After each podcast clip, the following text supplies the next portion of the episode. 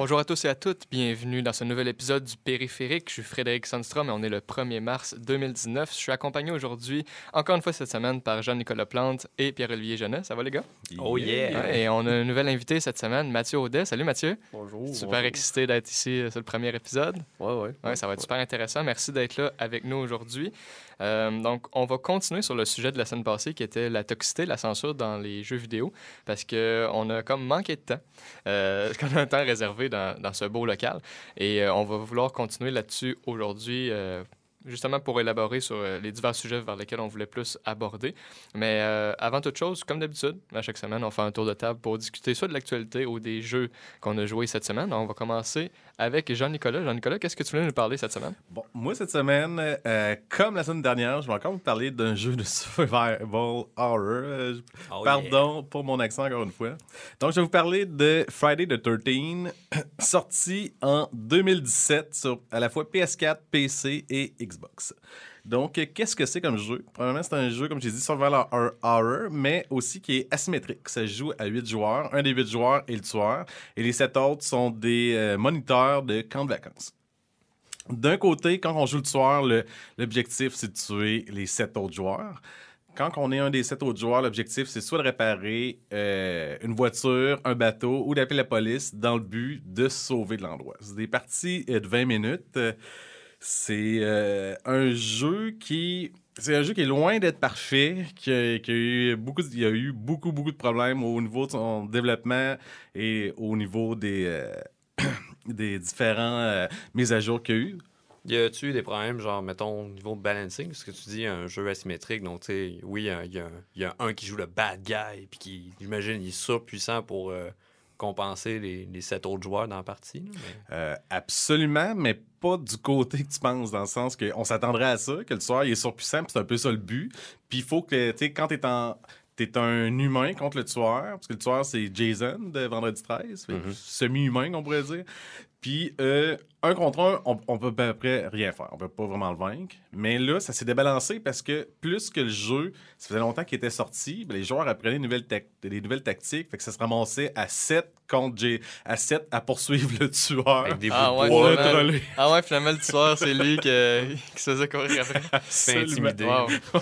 oui, absolument. Mais ça marchait dessus, tu sais, dans le fond, le, le tueur pourrait-tu vraiment être vaincu par ces sept personnes-là s'ils se mettaient ensemble? Ben, pas vaincu, parce que pour le vaincre, c'est vraiment une méthode. euh, Il y a une seule méthode pour le vaincre. On doit comme aller dans la cabane du tueur, où c'est qu'un hôtel qui, a, érigé pour sa mère, euh, comme, comme qu'il y a dans les films.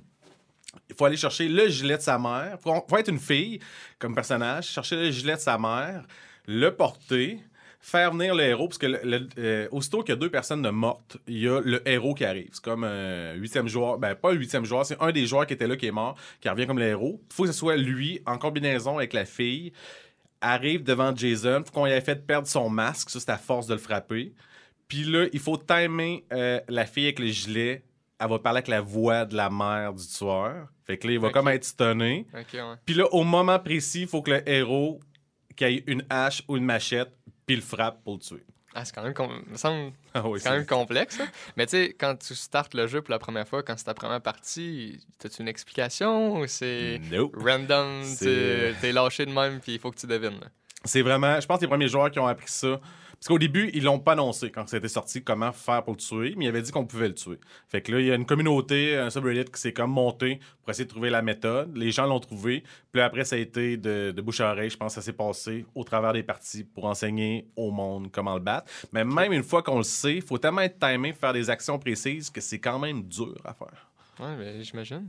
Puis, toi, toi, dans tu y as joué? Ouais. Puis, t'as-tu aimé ça, overall? Euh, L'intention, je la trouve excellente. Je trouve que c'est un, type de jeu qui a beaucoup de potentiel. C'est très plaisant. Puis ça sonne pas bien, là. si tu commences par l'intention est bonne, là, ça veut dire qu'il y a un gros mais après. là. Ouais, ouais, ouais. Euh, tu sais, euh, je, vais parler maintenant des choses qui sont vraiment bonnes. Exemple, euh, quand on est un moniteur, puis on ne sait pas Jason est où, mais tant qu'il arrive proche, on a la musique qui embarque. Fait que ça, ça amène vraiment du stress. Puis qu'est-ce qui est plaisant de la musique, c'est la musique, euh, c'est l'auteur original, la musique, c'est Harry Manfredini. qu'il a fait la musique pour les films. Fait que c'est lui qui est revenu avec la musique qu'il avait fait, avec quelques petites modifications. Fait que ça, c'est agréable dans le Python. Ça apporte Ah du stress, plus que de la peur. Cependant, on s'aurait tellement entendu un peu de peur de ce jeu-là, mais non, non, c'est vraiment du stress. Fait que les premières parties, les premières 50 parties que vous avez jouées, je pense, c'est agréable. Mais plus ça avance, ben c'est ça. Ça fait que le monde gagne ensemble contre Jason. Euh, euh, Il y a. euh, euh, nos, nos personnages, on peut les faire danser. Fait que, qu'est-ce Ça que ça sert à quoi? ben, euh, ben, c'est à cause. euh, le monde court après Jason, le stun. Fait que là, t'as tous les moniteurs qui vont danser autour. C'est rendu. Il y a de ça. Le Wow. taunting, parfait. Ah ouais, c'est ça. Ah, c'est vrai, c'est parfait, ça. Mais, tu sais, c'est malade. mais ça brise le mood, là, tu sais, ça enlève le stress, ça devient comme une parodie de soi-même, Ah ouais, ce c'est jeu-là? ça. Ouais, mais à quelque part, on dirait que, tu sais, Friday the 13th, à la base, on dirait que c'est quasiment une parodie de lui-même, genre. Tu sais, le film en tant que tel, quand il est sorti, c'était un film plus d'horreur pis tout, mais tu sais, il y a tellement eu de parodies après ça de ce film-là qu'on dirait que ça fait un peu, genre, qu'il y ait un élément parodique dans le jeu qui, qui permet de, de réduire la tension. là. Je pense que ouais. Je pense pas que c'est ça qui était visé par l'équipe de développement. Mais je Mais en même pense temps, que- qui pensait qu'il allait arriver de pouvoir laisser aux joueurs le- la possibilité de danser, tu sais? Ben, Pendant que tu te fais courir après par un psychopathe, genre. En effet. Puis par rapport à ça, tu sais, il y a d'autres comme emotes qu'on peut faire comme ça, dont un que tu peux pleurer. Puis j'ai déjà dans une partie, j'allais pour me faire tuer, euh, j'avais une fille, je l'ai activée, je me suis mis à pleurer. Puis le tueur m'a regardé, puis il a sacré C'est son sérieux? ah ouais? Aïe. Ah, c'est malade, Le ça. stéréotype de je vais, je vais me faire épargner la vie en étant genre mignon et cute. Ah ouais. Non, s'il te plaît, non. Ah ouais, c'est parfait, ça, c'est cool. Comme je disais, tu sais, il y a comme il y a du plus, il y a du moins. Dans le plus, quelque chose qui est vraiment intéressant dans l'histoire de ce jeu-là, c'est que ça a commencé avec une campagne de Kickstarter. Fait que ça, euh, c'est un mix de Kickstarter puis d'une autre euh, campagne de financement qui s'appelle euh, Baker euh, Backer Kit que je connaissais pas. Puis les- c'est un indépendant qui l'a fait? euh, ouais, absolument. C'est euh, c'est Ilphonic, le- les développeurs. La licence a dû coûter cher, me semble. Ben, c'est là que ça devient intéressant parce que tant qu'ils ont été capables de ramasser l'argent, au début, ça s'appelait euh, Camp Counselor, le jeu. Avant, il n'y avait pas encore les droits pour Friday the 13. Ils ont présenté ça euh, à Shane Cunningham, qui, est comme le, qui était le réalisateur du premier film à l'époque. Puis il a tellement aimé le projet qu'il a comme embarqué. Fait qu'ils ont pu aller chercher les droits ah, de ce ouais. film-là. Ah, fait que c'est pour ça qu'ils ont les- la musique, dans le fond, avec Exactement. le musicien. ouais. En plein ça. Ah, ils sont chanceux, là. Ben- C'est vraiment hot. Chanceux jusqu'à présent, parce qu'à présent, il y a- ils sont en cours. Ah non. Parce Oh, que sh- il y a l'écriv- le scénariste du premier film, Victor Miller, que lui, il ne reçoit rien de ça. Fait qu'il poursuit Shane Cunningham, puis par l'entremise, le jeu. Fait que ça, euh, l'effet négatif de ça, c'est qu'il n'y aura plus de DLC qui vont sortir de Ah, ce jeu-là. Au moins, ils shut down pas le jeu. là. Exact. En même temps, Mais est-ce que tu- ça a été tu- une grosse perte? Là? Je veux dire, tu me parles du jeu, puis moi, ça me, ça me fait juste penser à Dead by Day- Daylight, qui est un principe similaire, mais je pense à 5 joueurs maximum au lieu de, de 7. Là. Euh, 8, là, excuse. Euh, ouais, absolument. Puis euh, c'est juste que là, ils ont vraiment. C'est vraiment Jason qui est dedans, dans le sens que euh, Dead by Daylight, c'est. C'est euh, pas Jason. Ils ont fait Non, comme une copie. C'est comme de- Ouais, plein de, de tueurs Ouais. ou de monstres. C'est comme plein de tueurs un peu euh, sais, célèbres. Mais tu sais, je pense qu'ils mentionnent pas les noms. Ouais, là, non, ben, c'est Ouais, ça. Mais tu sais, que c'est, mettons, Jason, justement. Mais. Fait que. mais, ça- mais tu- sais-tu s'ils vont pouvoir faire des mises à jour, par exemple, tu sais, du balancing, tu sais, là, les, les, les joueurs peuvent vraiment trop team-up pour aller attaquer, fait qu'ils peuvent-tu balancer ou même ça, c'est tout est shutdown? Non, ça, c'est pas shutdown. Puis c'est sûr que la dernière patch qu'il y a eu, c'était justement à ce niveau-là. Ils ont rendu comme. euh, parce que dans ce jeu-là, t'as comme un tueur différent par film. Fait que euh, les neuf premiers films, t'as les tueurs. Il y a le 10 que c'était supposé être le prochain DLC qui sortira pas en cause de, la- de, de ce qui se passe que je vous ai raconté. Mais chaque tueur a comme ses propres statistiques, ses forces et faiblesses. Puis ça, il les balance d'une patch à l'autre. La dernière patch, justement, a rendu Jason plus fort parce qu'on a c'est- rendu du n'importe quoi. Ben ouais, c'est ça. Puis, tu sais, il doit quand même être limité dans ses mouvements, j'imagine. Ben, mettons, d'un à l'autre, il y en a des Jason qui courent. Fait que ça, c'est super agréable. C'est une grosse force.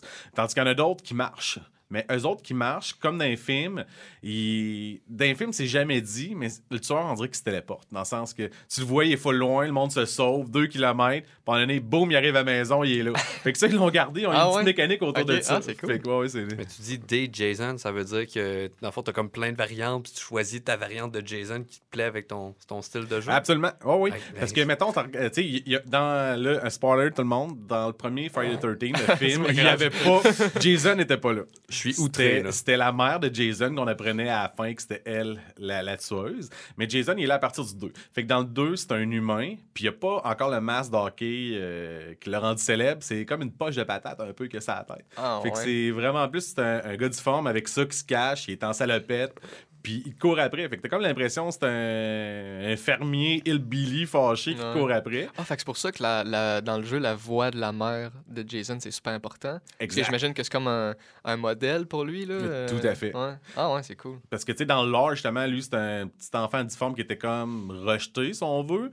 Puis, euh, les, il, il était au camp de vacances, puis il est mort noyé là parce que les moniteurs, eux autres, étaient occupés à, à faire d'autres choses, dont du sexe, puis ils l'ont oublié. Puis là, elle, elle vient se venger. Ben, c'est- ça les thèmes de ces films-là. là. C'est pas plus loin que ça. Mais après ça, dans le 2, quand il est là, il revient à la vie? Euh, non, parce qu'on apprend qu'il était finalement jamais mort. Ok. Tout ce temps-là, sa mère était vivante, lui était vivant, mais ils étaient pas ensemble. Il y avait un shack dans le bois. Puis là, il est allé chercher les re- les- le corps de sa mère. Il en a fait un petit hôtel chez lui. Puis ça, il y a ça dans le jeu. Il a fait de la magie noire. Ah ouais, c'est malade. Puis c'est ça. Il va mourir plus tard. Fait que, tu sais, pendant la version, t'en as donné. Quand t'arrives vers les derniers des films, c'est rendu plus un zombie. Puis là, le DLC que malheureusement on n'aura jamais, c'était Jason dans l'espace. Fait que- Ah, ah, c'est. Comme on est déçus. si Jason avec un jetpack, là, puis il y a des exo-boots pour jumper plus haut, pis tout. Ah, yeah. Malade. Euh, puis, euh, euh, juste euh, deux autres choses que j'aurais aimé ça rajouter. C'est Ouais. vraiment dans les points positifs, c'est euh, il y a plus de 60 morts différentes qu'on peut faire avec Jason. Ah ouais. Dans le Ah jeu, ça? Dans le jeu. Ça, c'est Ah. agréable. Il y en a comme des spécifiques à chaque arme que Jason peut avoir. Il y en a des spécifiques à chaque Jason que tu peux avoir. Puis il y en a des spécifiques à l'environnement où c'est que tu Fait que tu sais, ça va d'un côté euh, de la simple décapitation à l'inverse que tu sais, c'est. Il y, a- il y a une mangeoire à oiseaux que tu peux te servir pour tuer tes ennemis. Tu sais, ça va vraiment d'un bout à l'autre. Ah, Ça, c'est c'est- drôle, ça, par exemple. Ça me fait quasiment penser, il y avait un jeu comme ça qui était sorti sur Xbox, je pense, Naughty Bear, où ce que tu, tu prenais plus le rôle euh, d'un méchant ourson là, qui était rejeté par les autres, là, qu'eux, ils vivaient la, la belle Ah vie. oui. Là. Puis là, Ah ben, ouais, t'avais comme ça. plein de manières absurdes là, de- d'éliminer genre, tes, tes compatriotes euh, calinours, si on veut. Ouais. Euh, ah, mais c'est cool. c'est Puis drôle. les, les, euh, les moniteurs, eux autres, dans le fond, ils ont. c'est- T'es-tu un moniteur random ou tu peux prendre un Euh, personnage puis ont-tu des caractéristiques différentes? ou- Ouais, chaque personnage a comme ses forces, ses faiblesses. Ils, ils ont 8 statistiques chacun. Il y en a qui courent plus vite, qui courent moins vite. Il y en a qui sont plus forts pour frapper. euh, des choses comme ça. Puis chaque personnage a comme trois perks. Fait que ça, les perks, c'est des choses que tu achètes des points avec ton expérience à chaque niveau que tu montes. Il y a 150 niveaux par personnage quand même. Oh, ok. Ouais, ouais. Quand même. Puis là, tu achètes avec ces points-là des perks que tu peux pas choisir les perks. C'est tes rolls à chaque fois. Ça va tomber un random. Puis là, tu mets à tes personnages. Ça les rend plus forts. Fait que. Puis, Mais ouais. selon toi, est-ce que la, la valeur de rejouabilité est, est là ou a fini par s'en aller au fil du temps? Parce que je sais pas, ça revient pas exactement au même. Y a-tu juste une carte? Y en a plusieurs? C'est quoi selon toi qui fait en sorte qu'un joueur reviendrait vraiment souvent sur le jeu? euh, c'est une très bonne Parce question. que t'as et très- 150 niveaux, là, fait que j'imagine ouais. qu'ils s'attendent à ce que le monde joue longtemps. là. Mais euh, ça, moi, je pense c'est une erreur du développeur qu'ils ont fait. Je pense qu'ils ont visé ben trop gros que leur jeu indépendant qu'ils pensaient. Puis on le voit juste au niveau des achievements. Je vais vous en parler un peu plus tard, donc on va parler de toxicité. Mais juste au niveau des achievements, pour toutes les avoir, faut jouer au moins 2000 heures. Fait que Ah. 2000 heures pour Ah, un jeu qui a, qui, qui- qui a une loupe de motivation super petite, Ben oui. puis qu'après énorme. 100 games, t'as fait le tour. là. Tu as tout vu, qu'est-ce qu'il y avait à voir. Là. Fait que c'est un peu exagéré. Puis vu que c'est sur la licence Friday the 13 tu dois avoir un événement de, de novelty, là, quelque chose de, de, de- de nouveau tu sais, qui est rattaché à une licence précise. Tu sais, tu y joues pour Jason, là. tu y joues pas nécessairement pour le principe en tant que tel, j'ai l'impression. Fait qu'à un moment donné, quand tu as comme fait le tour de Jason, tu es comme bon, ben, on va passer à autre chose. Ben exact. Puis tu finis que, tu sais, dans les jeux comme ça, tu, tu finis, tu veux tout le temps être juste le tueur. Ben oui, c'est ça. Non, non, mais non, c'est sûr. C'est Mhm. sûr. Puis ça, ça va être un super bon point, j'ai l'impression. Ça peut faire un lien avec la, la toxicité aussi un peu parce que tu veux tout le temps juste tuer tout le monde. Là. Tu sais, ça ne tente pas nécessairement d'être celui qui, sauve. Tantôt, tu as fait le parallèle avec euh, Dead by Daylight. Ouais. Puis euh, avez-vous vu le Nintendo Direct? Le, le Euh, dernier Nintendo Direct? Oui, mais non. Il y, a un, il y a un de mes colocs qui l'écoutait, puis j'ai regardé en diagonale fait. Parce que dans le dernier Nintendo Direct, sur Nintendo, ils font des capsules, eux autres, euh, euh, en ligne. Là. Ils font pas de vraies conférences, fait que c'est en 30 minutes. Puis à l'intérieur, ils showcase les, euh, les prochains jeux qui vont sortir sur Switch. Puis entre autres, il y a eu Dead by Daylight.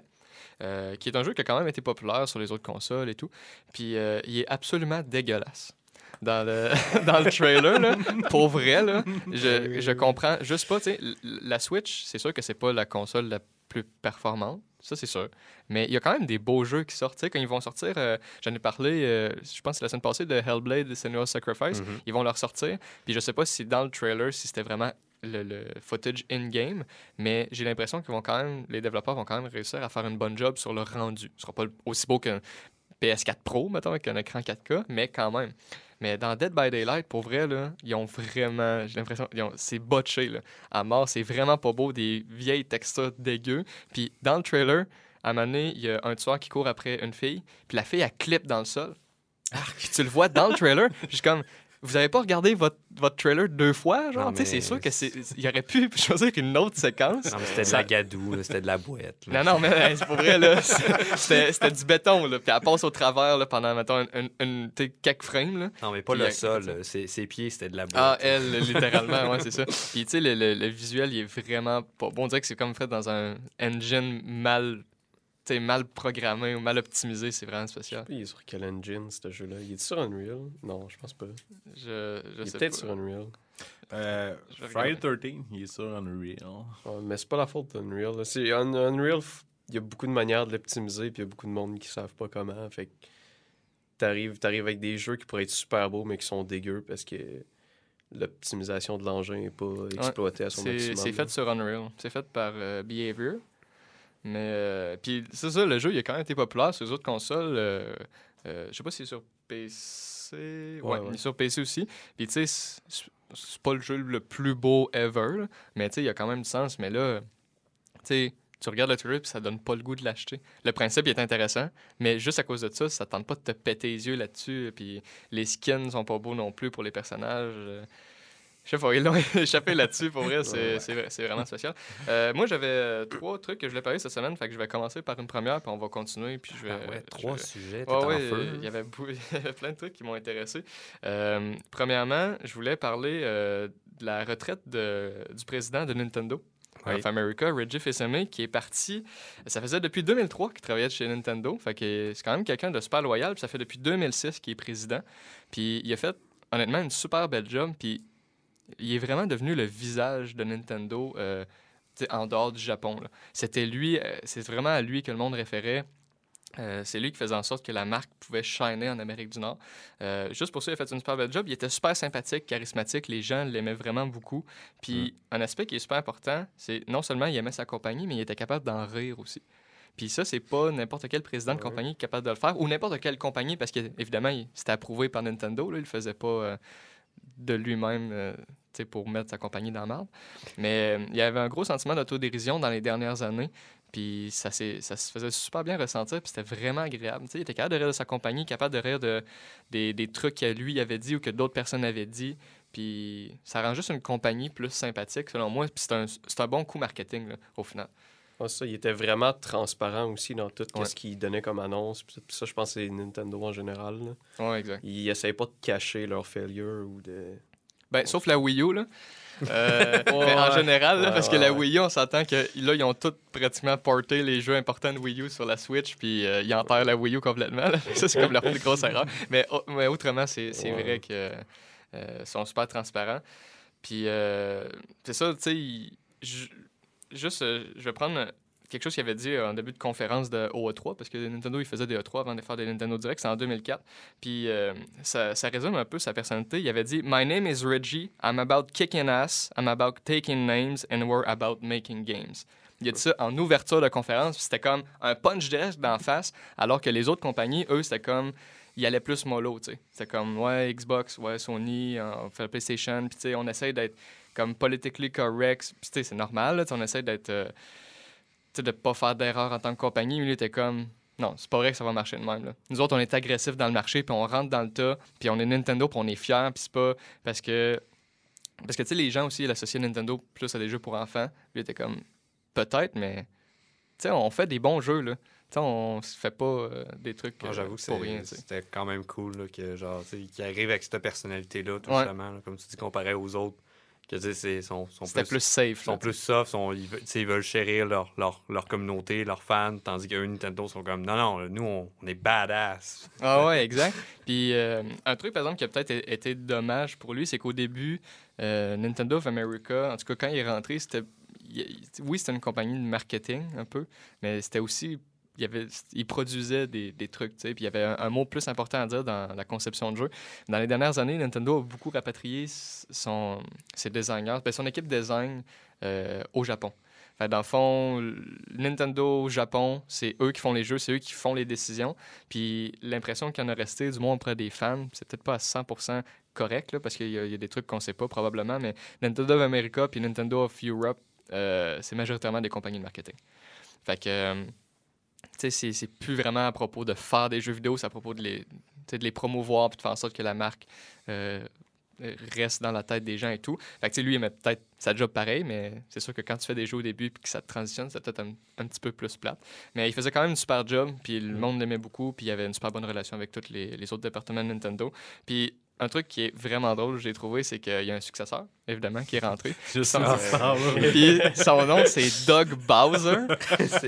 Lui, il est là depuis 2015, puis c'est son vrai nom. Moi, j'ai regardé, j'étais comme, non, ben, tu sais, il a changé de nom parce que lol, je suis chez Nintendo, je vais prendre un nom Nintendo, là, tu ça aurait pu genre être euh, Doug Toadstool aussi, comme Princess Toadstool, mais non, c'est son vrai nom. puis ça n'a aucun sens que ce soit re- retrouvé chez Nintendo, puis le lien, c'est vraiment awesome. Puis dans, il a fait euh, une petite vidéo pour se présenter aux fans, parce que oui, il était, il était, je pense qu'il était responsable des ventes euh, en Amérique du Nord. Est-ce qu'il Mais- s'est cosplayé en tant que Bowser? Non, non, malheureusement, pas encore, du moins. Euh, mais c'est ça, il a fait une vidéo pour se présenter parce que les gens le connaissent pas nécessairement beaucoup. Il a fait des apparitions sur scène, on s'entend, c'était Reggie qui prenait toute la place. Puis euh, dans sa vidéo, euh, il y avait des toutous de Mario et Luigi attachés ensemble, ligotés en arrière. Fait que, on, on comprend la nouvelle dynamique. Sais, il va faire un peu comme Reggie, je pense. Ça va être super sympathique, super charismatique. On se prend pas nécessairement au sérieux. Puis on fait des jeux, puis c'est juste le fun de faire des jeux. Fait que on lui souhaite vraiment bonne chance, puis euh, ben, on souhaite bonne retraite à Reggie qui va en profiter probablement avec sa femme, sa famille. Ouais. PO, tu voulais continuer? Euh, sur, euh, oui, oui, oui. Ben, je peux enchaîner sur mon sujet. Ouais, vas-y. Cool. On est Alright. Euh, ben, dans le fond, moi, j'ai pas vraiment. Ben oui, ça reste un jeu indépendant, mais c'est pas un jeu indépendant nouvellement sorti. C'est un jeu qui est quand même là depuis une couple d'années. Puis j'en parle, euh, dans le fond, de Darkest Dungeon aujourd'hui parce que le 2 a été annoncé euh, voilà à peu près qu'une couple de journées. C'est vraiment drôle parce que je parcourais tout simplement la chaîne YouTube euh, du studio. Puis, euh, bref, on voit des figures qui se rassemblent beaucoup aux personnages qui sont dans le premier. Fait que je me demande où c'est que ça va s'en aller, leur intention dans le deuxième, dans la suite? Excuse-moi, c'est quel type de jeu? C'est un. Comment je pourrais dire? C'est un squad management, un peu à la XCOM 2, en fait. dans le fond que tu vas recruter tes héros. Tu vas les envoyer dans un univers euh, médiéval gothique très sombre, très dark, euh, confronter les ténèbres et tous les monstres euh, qui s'en découlent pour faire en sorte que le joueur, au final, qui est comme un, un héritier, si on veut, d'une terre, ben dans le fond, le père dans l'histoire, en tout cas l'ancêtre qui possédait ce- cette, parcelle de terre-là, ben, comme succombé à la folie, puis a laissé un mal euh, conquérir, si on veut, euh, tout, ce qui appartenait. Puis dans le fond, ben, c'est que le, le, plus sombre des donjons, ben, il est situé au cœur de l'ancien manoir de la famille. Donc, euh, nous, en tant que joueurs, on essaie de, tout justement de, de combattre ça, puis de reconquérir tout ce qui appartenait pour faire en sorte que le nom de la famille soit un peu, comment je pourrais dire, euh, lavé de toute euh, Ouais, c- cette, cette sombre euh, ère-là, époque, peu importe. Puis bref, tout ça pour revenir sur mon point que je me demandais où c'est qu'ils vont aller avec la tournure du deuxième, parce que clairement, pour vous résumer vite fait, on, en- on engage des héros différents, donc ils ont des classes, ils ont des capacités propres à chacune. Puis euh, ces héros-là, on les voit dans le trailer du 2. C'est un trailer de vraiment pas long, d'à peu près comme 30 secondes, mais les mêmes silhouettes sont, sont, sont visibles. Puis, dans le fond, c'est présenté dans une thématique beaucoup plus froide, ce qui se rapproche drôlement à Frostpunk. On dirait que tous mes jeux préférés sont reliés, Ouais. mais c'est drôle. Mais euh, bref, ils sont, sont en flanc d'une immense montagne qu'on pourrait peut-être qualifier du mont Everest 2.0. Puis je me demande juste, dans le fond, ça va être quoi l'innovation derrière? Est-ce qu'ils vont retravailler les classes? Est-ce qu'ils vont changer des capacités? Parce que techniquement, le premier, puis j'y ai joué cette semaine, mais j'ai quand même un lot d'heures derrière. Ils ont, ils ont sorti beaucoup de DLC euh, dont un qui a comme revamp un peu euh, certains aspects du combat, puis qui a amené de nouvelles mécaniques. Euh, trois nouvelles classes aussi. beaucoup de contenu quand même. Tu sais, le 1, ils en ont mis beaucoup, beaucoup de paquets dessus. Fait que c'est cool qu'ils annoncent un deuxième, mais je me demande s'il va être aussi excellent ou peut-être, j'ose espérer, meilleur que le premier. Et jusqu'à présent, qu'est-ce qu'on sait sur le- la suite? Justement, y a-tu juste un trailer? Euh, Parce que tu sais, t'as- t'as pas les informations sur le deuxième, fait que j'imagine qu'ils ont juste dit que ça se faisait. Ben, c'est sûr que ça a été annoncé, comme j'ai dit, là, quelques jours. Fait qu'il n'y a Ah, pas grand-chose pour l'instant de révéler. Au départ, c'était juste une image qui avait été comme leakée, si on veut, à travers le web. Puis, ben, à un moment donné, une vidéo est apparue. J'allais la regarder tout justement euh, avant le podcast. Puis, comme, comme je l'ai raconté, c'est vraiment c'est une couple de dizaines de secondes. On entend comme la voix de l'ancêtre qui, dans le fond, dans le jeu de base, il, narrate tout ce qui se passe. Puis c'est vraiment cool parce que c'est une voix vraiment awesome à entendre. Je ne saurais pas comment le décrire, mais tu sais, c'est ton héros aussi a porté un coup critique, puis il, te lâche une phrase euh, genre c'est comme ça qu'on prend euh, la vie euh, doucement et lentement. Puis c'était waouh, t'es émerveillé. Mais bref, il, il raconte un peu comme un peu vers où est-ce que la trame narrative du 2 s'enligne. Ok. Mais il n'y a pas grand-chose. Je suis comme curieux. là. Ça va être quoi The Thing qui va faire en sorte que le 2 va upper encore plus le, le, le hype que les, les fans ont par rapport au premier? Parce que moi, j'ai, comme j'ai dit, j'ai mis beaucoup d'heures sur le premier. C'est quoi la réception des fans sur, euh, sur le trailer?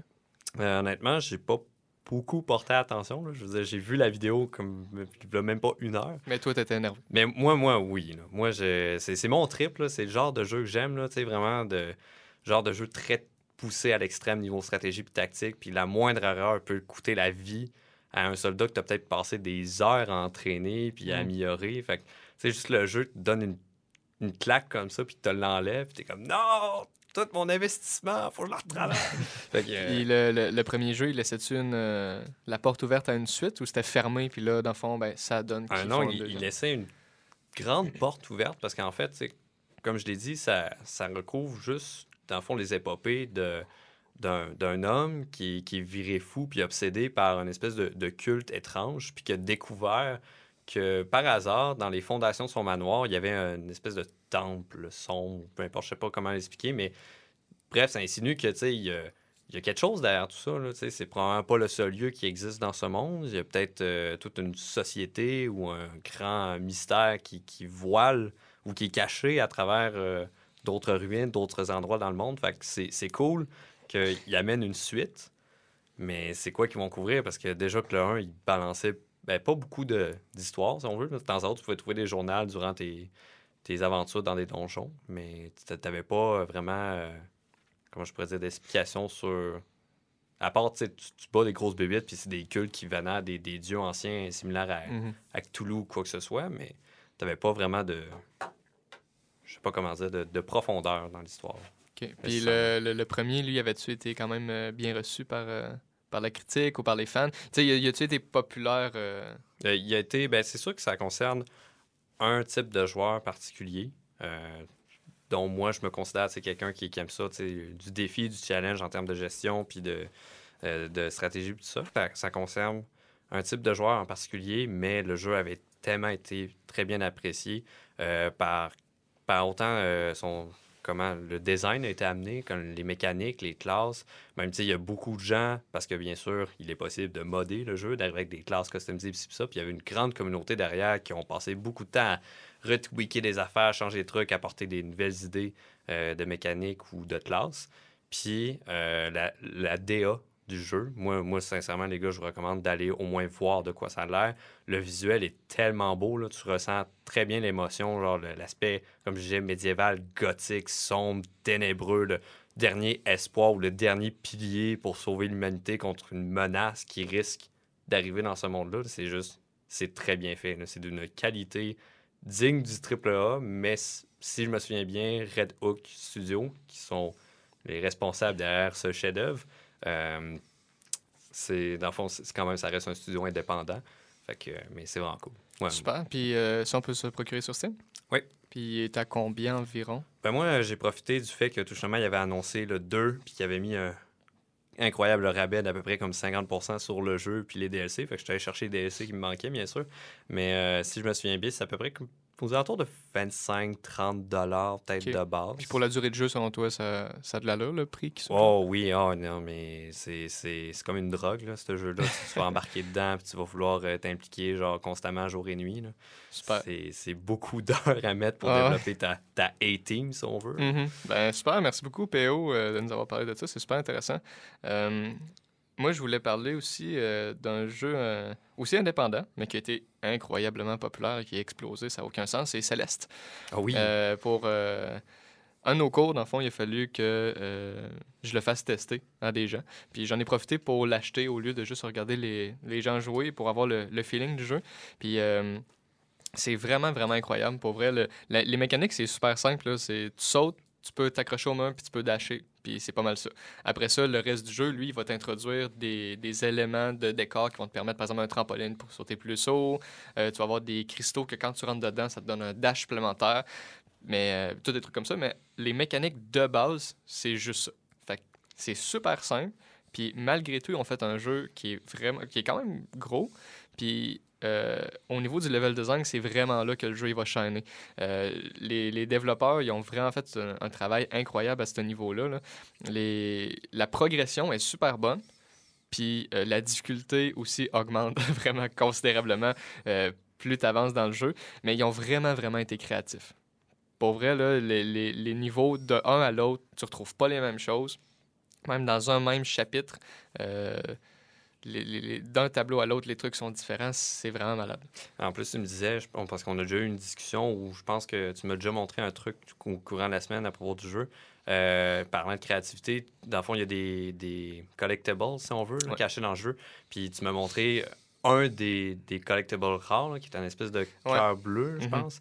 Puis à quel point ils sont créatifs pour non seulement exploiter le moindre petit détail dans le jeu pour aller en cacher un. Ouais. Je parle de la fois où ce que Ouais, le- le- ouais, ben, il fallait que tu flippes d'écran. à ça. chaque fois que tu flippais d'écran, ça te donnait un- ça te renouvelait ton dash au final. exact. Tu pouvais exploiter ça pour monter en hauteur. C'était juste. Exact. Dans le fond, dans le jeu, il y a trois types de collectables. Tu as des fraises, que ça, c'est comme les, des collectables de base. Là. Tu tu t'écrois sur ton chemin, puis tu vas aller les chercher. Il y en a qui sont plus durs que d'autres, mais en général, euh, ils sont quand même assez faciles euh, à trouver. Il y en a qui sont cachés, évidemment, mais tu sais, tu peux les trouver quand même facilement.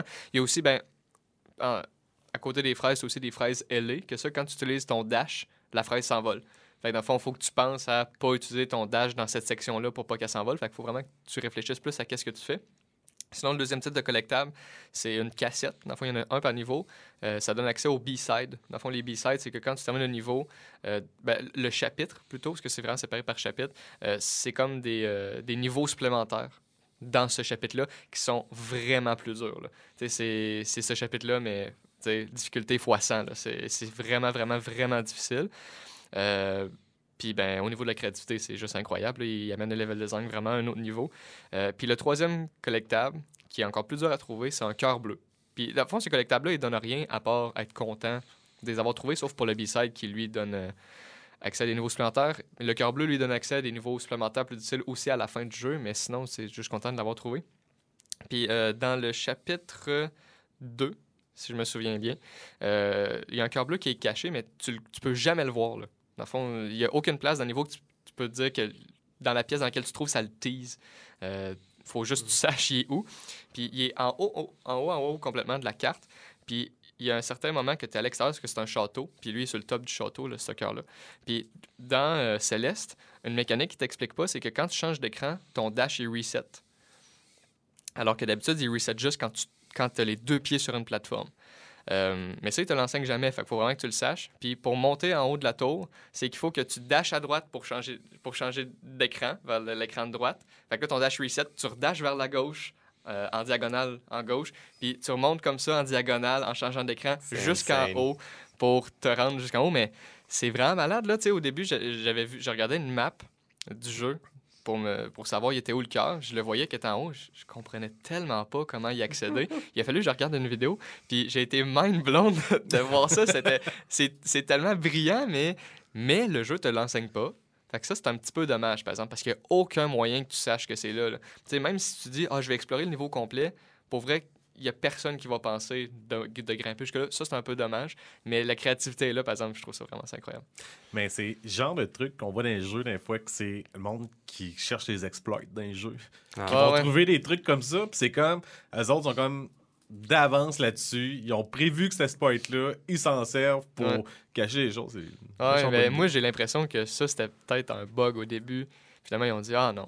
Ça, rentre, ça rentre dans le design, puis that's it. Mais il me semble que pour certaines fraises, il faut que tu t'en serves, ça, le swap d'écran qui te permet Ouais, de redasher. dans le là. chapitre euh, euh, 3, je crois, au début du chapitre 3, euh, c'est un hôtel, puis avant que tu rentres dans l'hôtel, il y a une fraise qui est cachée de cette façon-là. Dans le fond, tu la vois, mais pour y accéder, il faut que tu ailles dans l'écran juste à, à sa gauche, puis que tu sautes dans les airs, dans le vide, puis que ça te met à l'écran de droite, puis tu peux dasher euh, Ouais. à, bonne place.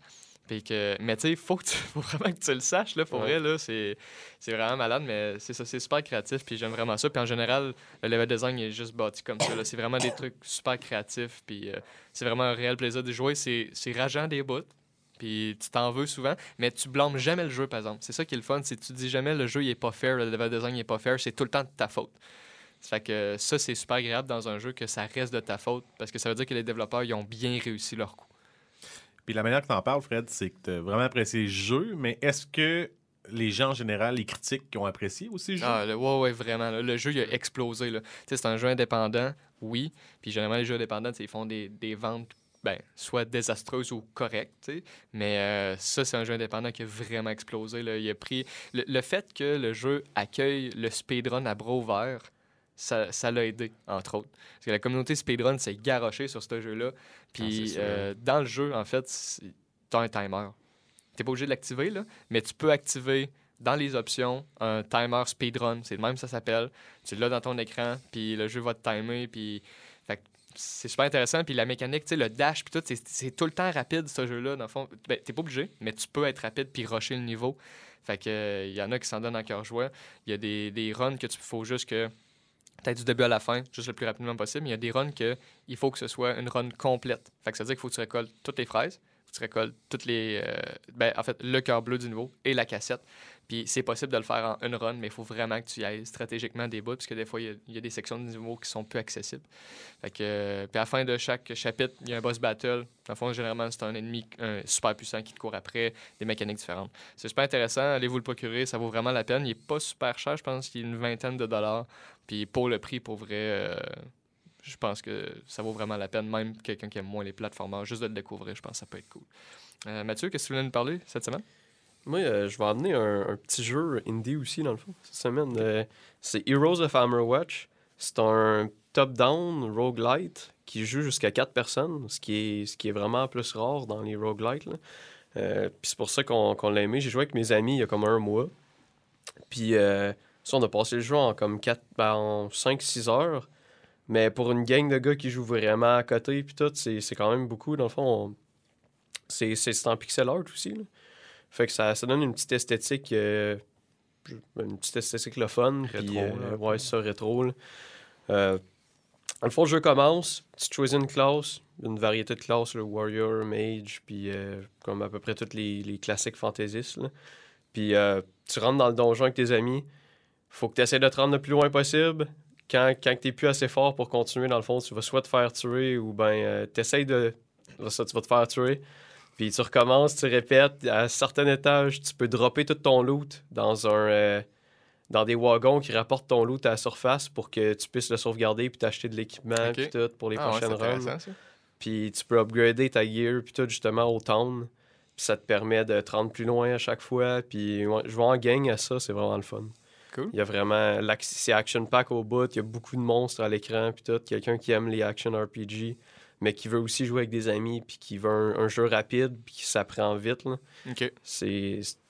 Puis pour quelqu'un comme moi qui euh, j'ai jamais vraiment joué à un roguelike, fait que tu peux-tu m'expliquer un peu c'est c'est quoi le, le principe? Un roguelite, dans le fond. Parce qu'il y a le roguelike. Puis le roguelite. OK. Le roguelike, c'est euh, tu rentres dans le donjon, tu te rends le plus loin possible. Quand tu meurs, tu perds tout. Un roguelite, euh, tu vas rentrer dans le donjon, tu vas te rendre le plus loin possible, mais il y a une partie de ta progression qui va sauvegarder, dans le fond. Euh, là, dans ce cas-ci, c'est-à-dire tu peux renvoyer euh, une- ton argent à surface pour upgrader ta gear, c'est le côté light du roguelite. OK. Fait, dans le fond, c'est ce juste plus facile. C'est plus facile, mais t'as l'aspect de progression que t'as pas normalement dans un roguelike. OK. Puis dans un roguelike, généralement, ou, ou un roguelite, y a-tu une fin au jeu? Y a-tu une histoire de progression Ouais, ouais. quelconque? De- Généralement, il y, y a une fin. Il y en a une dans ce, dans, dans ce jeu-là aussi. Il y a six boss, je crois. Puis une fois que tu as réussi à tuer le dernier boss, le jeu tombe en hard mode. Donc tout le donjon devient plus difficile. Puis tu peux recommencer, il y a des nouvelles mécaniques. Puis tout. OK. Mais euh, juste pour être sûr, je comprends la, la distinction entre roguelite et roguelike. Mettons euh, Diablo, c'est ce serait quel des deux? Diablo, c'est aucun des deux. Dia ben, ah, Bah. Diablo 1, c'est un roguelite. Ben, en fait, pour juste expliquer le, le- le principe du mot rogue, c'est que Ouais. vraiment, c'est tu lances une partie, puis si tu meurs, tu recommences tout. Genre, tu reprends depuis le début, depuis à zéro, genre niveau 1 avec Y a le- rien le qui est sauvegardé. base. Ouais, Puis base. Puis à savoir aussi, c'est que la majorité de ces jeux-là ont souvent soit un environnement qui va être généré de façon procédurale ou du loot qui va être généré de façon procédurale, qui fait en sorte que chaque run que tu fais, c'est tout le temps différent. là. Que genre, ça sera pas exactement la même chose que ta première versus ta 20e run. Mais donc, est-ce que Diablo, c'est un, un jeu de type rogue? Peut-être tu pourrais considérer le premier comme, comme un, un jeu de type rogue parce que justement tu. ben, tu peux comme sauvegarder ta progression, c'est juste que. En fait, moi, si tu joues en hardcore, mettons, Ah, ok, ça, ouais. ça serait, ça serait un, un ouais, rogue. le- les, les Diablos, je les verrais plus comme des, des looters, Ouais, c'est des action RPG, ça. Tu vas, tu vas massacrer du peuple pour avoir du meilleur gear, puis that's it. Là. Ouais. Ok. Mais- Selon moi, Ouais, c'est tu sais, le comme là, ici, ouais. sur euh, Wikipédia, il catégorise comme Diablo 3. Là. Il catégorise comme un hack and slash. Ouais, c'est un. euh, mais procédural. Tu sais, tu as des éléments procéduraux, Mhm. mais euh, généralement, j'ai... En tout cas, tu sais, je dis ça juste parce que je le lis, là, j'ai jamais joué, là. mais ils, ils disent Ah bon? en tout cas que Ouais. c'est un hack and slash. Fait que... Tu sais, tu pourrais presque le considérer roguelike si tu joues en hardcore.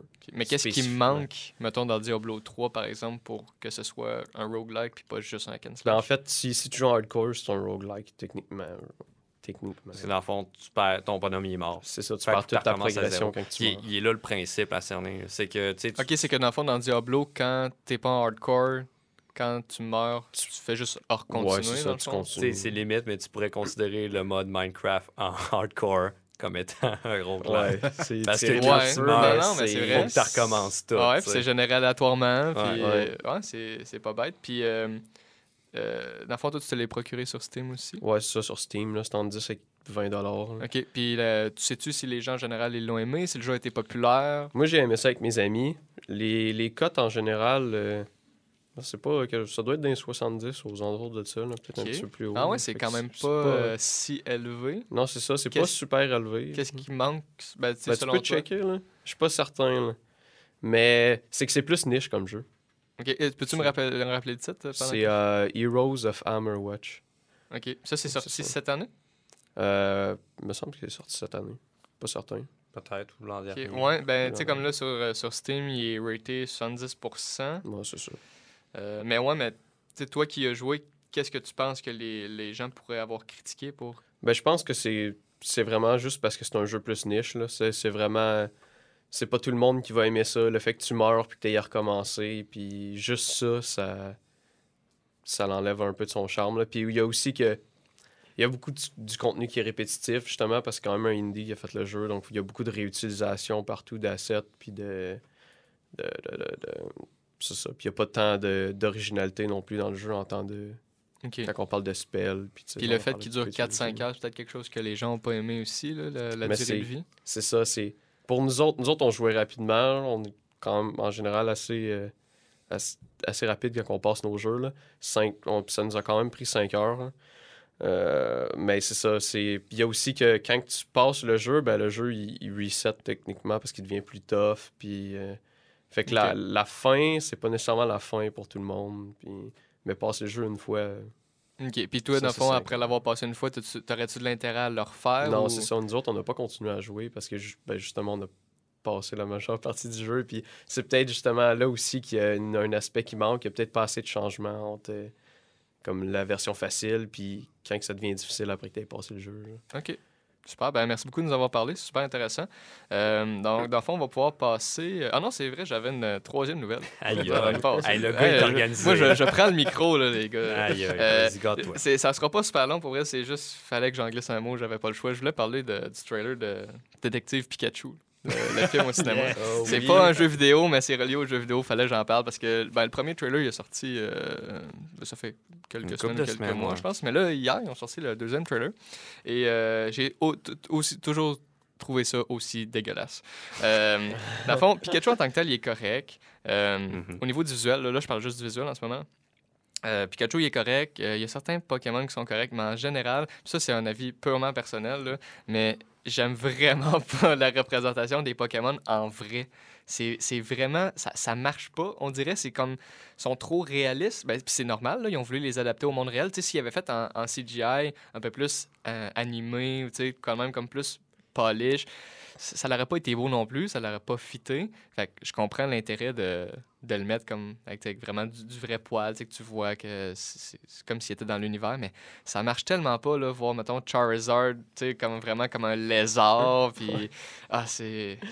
Euh, Moi, contrairement, j'aime vraiment ça. Ah ouais. Mais je suis aussi le genre de personne d'un jeu à créer le personnage le plus laid possible, puis jouer avec mes amis. là. OK, ben ça confirme Fait- quand même un peu mon point. C'est ça, les, les personnages sont, sont vraiment gritty puis un peu laids, mais Ouais. j'aime ça en même temps parce que ça, ça fait comme un clash, puis ça, ça rend ça intéressant, je Ok. trouve. Ben, ce que j'ai remarqué, pour vrai, euh, c'est- pas mal 50-50. C'est soit les... C'est blanc ou noir, là, pour vrai. C'est soit le monde trouve ça dégueulasse, ou soit le monde trouve que c'est awesome. Fait que, tu sais, ben... Ils l'ont fait, ils l'ont fait, ils font pas de changement, c'est sûr. Sinon, euh, t'as-tu entendu parler du remake du premier film Pokémon qui, qui allait ah ouais, mais ouais, ça je l'ai vu, euh, j'ai vu le trailer de ça hi- hier. Qu'est-ce que t'en penses? Moi, j'ai vraiment trouvé ça incroyable. Ouais. J'ai euh, j'ai pas vu beaucoup de films de Pokémon dans, dans la vie. Je suis pas un immense fan de Pokémon, mais le premier film, je, je l'ai vu puis je l'avais bien aimé. Puis euh, le remake, au niveau du visuel, c'est un- vraiment une réussite. là. Selon moi, c'est super polish, c'est super bien fait. C'est pas... C'est sûr, c'est pas exactement dans le style animé comme comme c'était fait dans le premier, comme c'était fait dans la série. Fait qu'il y en a qui aiment moins ça pour ça parce que là, c'est en CGI. Mais euh, non, la qualité visuelle est vraiment incroyable. Puis j'ai hâte de voir qu'est-ce que, qu'est-ce que ça va donner. Moi, mettons, pour revenir sur Détective Pikachu, moi non plus, j'ai jamais été un fan de Pokémon, mais ça me donne le goût d'écouter ce film-là. Mais le fait, c'est que c'est, un de mes points. C'est que autant je trouve le visuel parfois dégueu, autant je suis curieux pareil. J'ai, j'ai- j'ai hâte de voir parce que si je pense que si c'est un film Pokémon ou est-ce que c'était vraiment juste Ash qui va battre des Pokémon puis tout, je pense pas que j'irai le voir. Mais là, c'est la twist du détective Pikachu, justement, je pense, qui, qui amène le, le côté intéressant du film parce que, tu sais, ben, pour ceux qui ne le savent pas, Détective Pikachu, c'est un Pikachu qui parle à un humain. Donc, il- on entend vraiment une voix. C'est, dans ce cas-ci, c'est Ryan Reynolds qui fait la voix dans le, Ah, ça, c'est dans, drôle. dans là. le film, ce qui est vraiment un, un choix de, de casting incroyable pour ça. Qui fait tellement pas avec Pikachu, mais qui fait avec un- le style détective, qui fait un st- style Deadpool un peu comme il a fait. Euh, c'est un jeu vidéo à la base, Détective Pikachu aussi, puis il parle aussi là-dedans. C'est, c'est vraiment, vraiment spécial. Mais je sais pas. Je sais pas quoi en penser, mais je suis curieux. J'ai hâte de voir. Mais justement, parlant de Ryan Reynolds, je pense qu'il y a un réel amour des jeux vidéo, ce gars-là, parce qu'il y a un autre film qui s'en vient sur des jeux vidéo en 2020, Ah ouais? avec lui qui s'appelle Free Guy, puis il joue le rôle d'un d'un gars qui se rend compte qu'il est un NPC d'un jeu T'es vidéo. sérieux? ah ouais, c'est bien malade.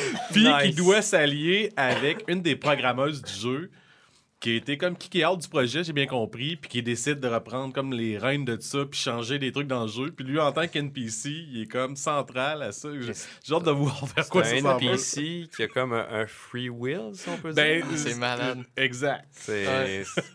Ouais. ça- hey, je suis vraiment curieux. là. Ça Ah a l'air ouais. cool. là. C'est Ah ouais. C'est comme un robot genre qui se rend compte qu'il est capable, tu sais, qu'il est capable de penser ou quelque chose de même. C'est- Ah, c'est malade. Genre de voir ça, j'espère qu'ils vont bien le réussir. C'est quand même euh, ça peut être dangereux là, d'aller dans puis souvent les films de jeux vidéo, ça donne quelque chose d'un peu moyen. Mais, euh, mais tu sais, si Ryan Reynolds, absolument, il adore ses projets puis il veut policher ça à mort. Fait que. Il y a espoir pour ça. Mais c'est ça, je voulais juste glisser un mot sur le détective Pikachu parce que je savais, je sais tellement pas quoi en penser. Puis, euh, mais j'ai hâte de voir. Ça va peut-être être drôle. Puis, euh, ça va peut-être amener la marque vers un, une autre tangente, parce que là, c'est un, un style d'humour qui est moins euh, grand public, c'est pas euh, mature non plus, mais quand même, tu sais, fait que euh, ça va peut-être, ils veulent peut-être amener la, la franchise ou Nintendo en général vers une autre tangente au lieu de juste rester vers les jeux pour enfants. Comme ça, mais j'ai l'impression justement que ce film-là, il va plus chercher les adultes, Ouais. vraiment avec un, un humour plus mature, là, ou Ouais, je suis d'accord. quelque chose du genre. Ouais.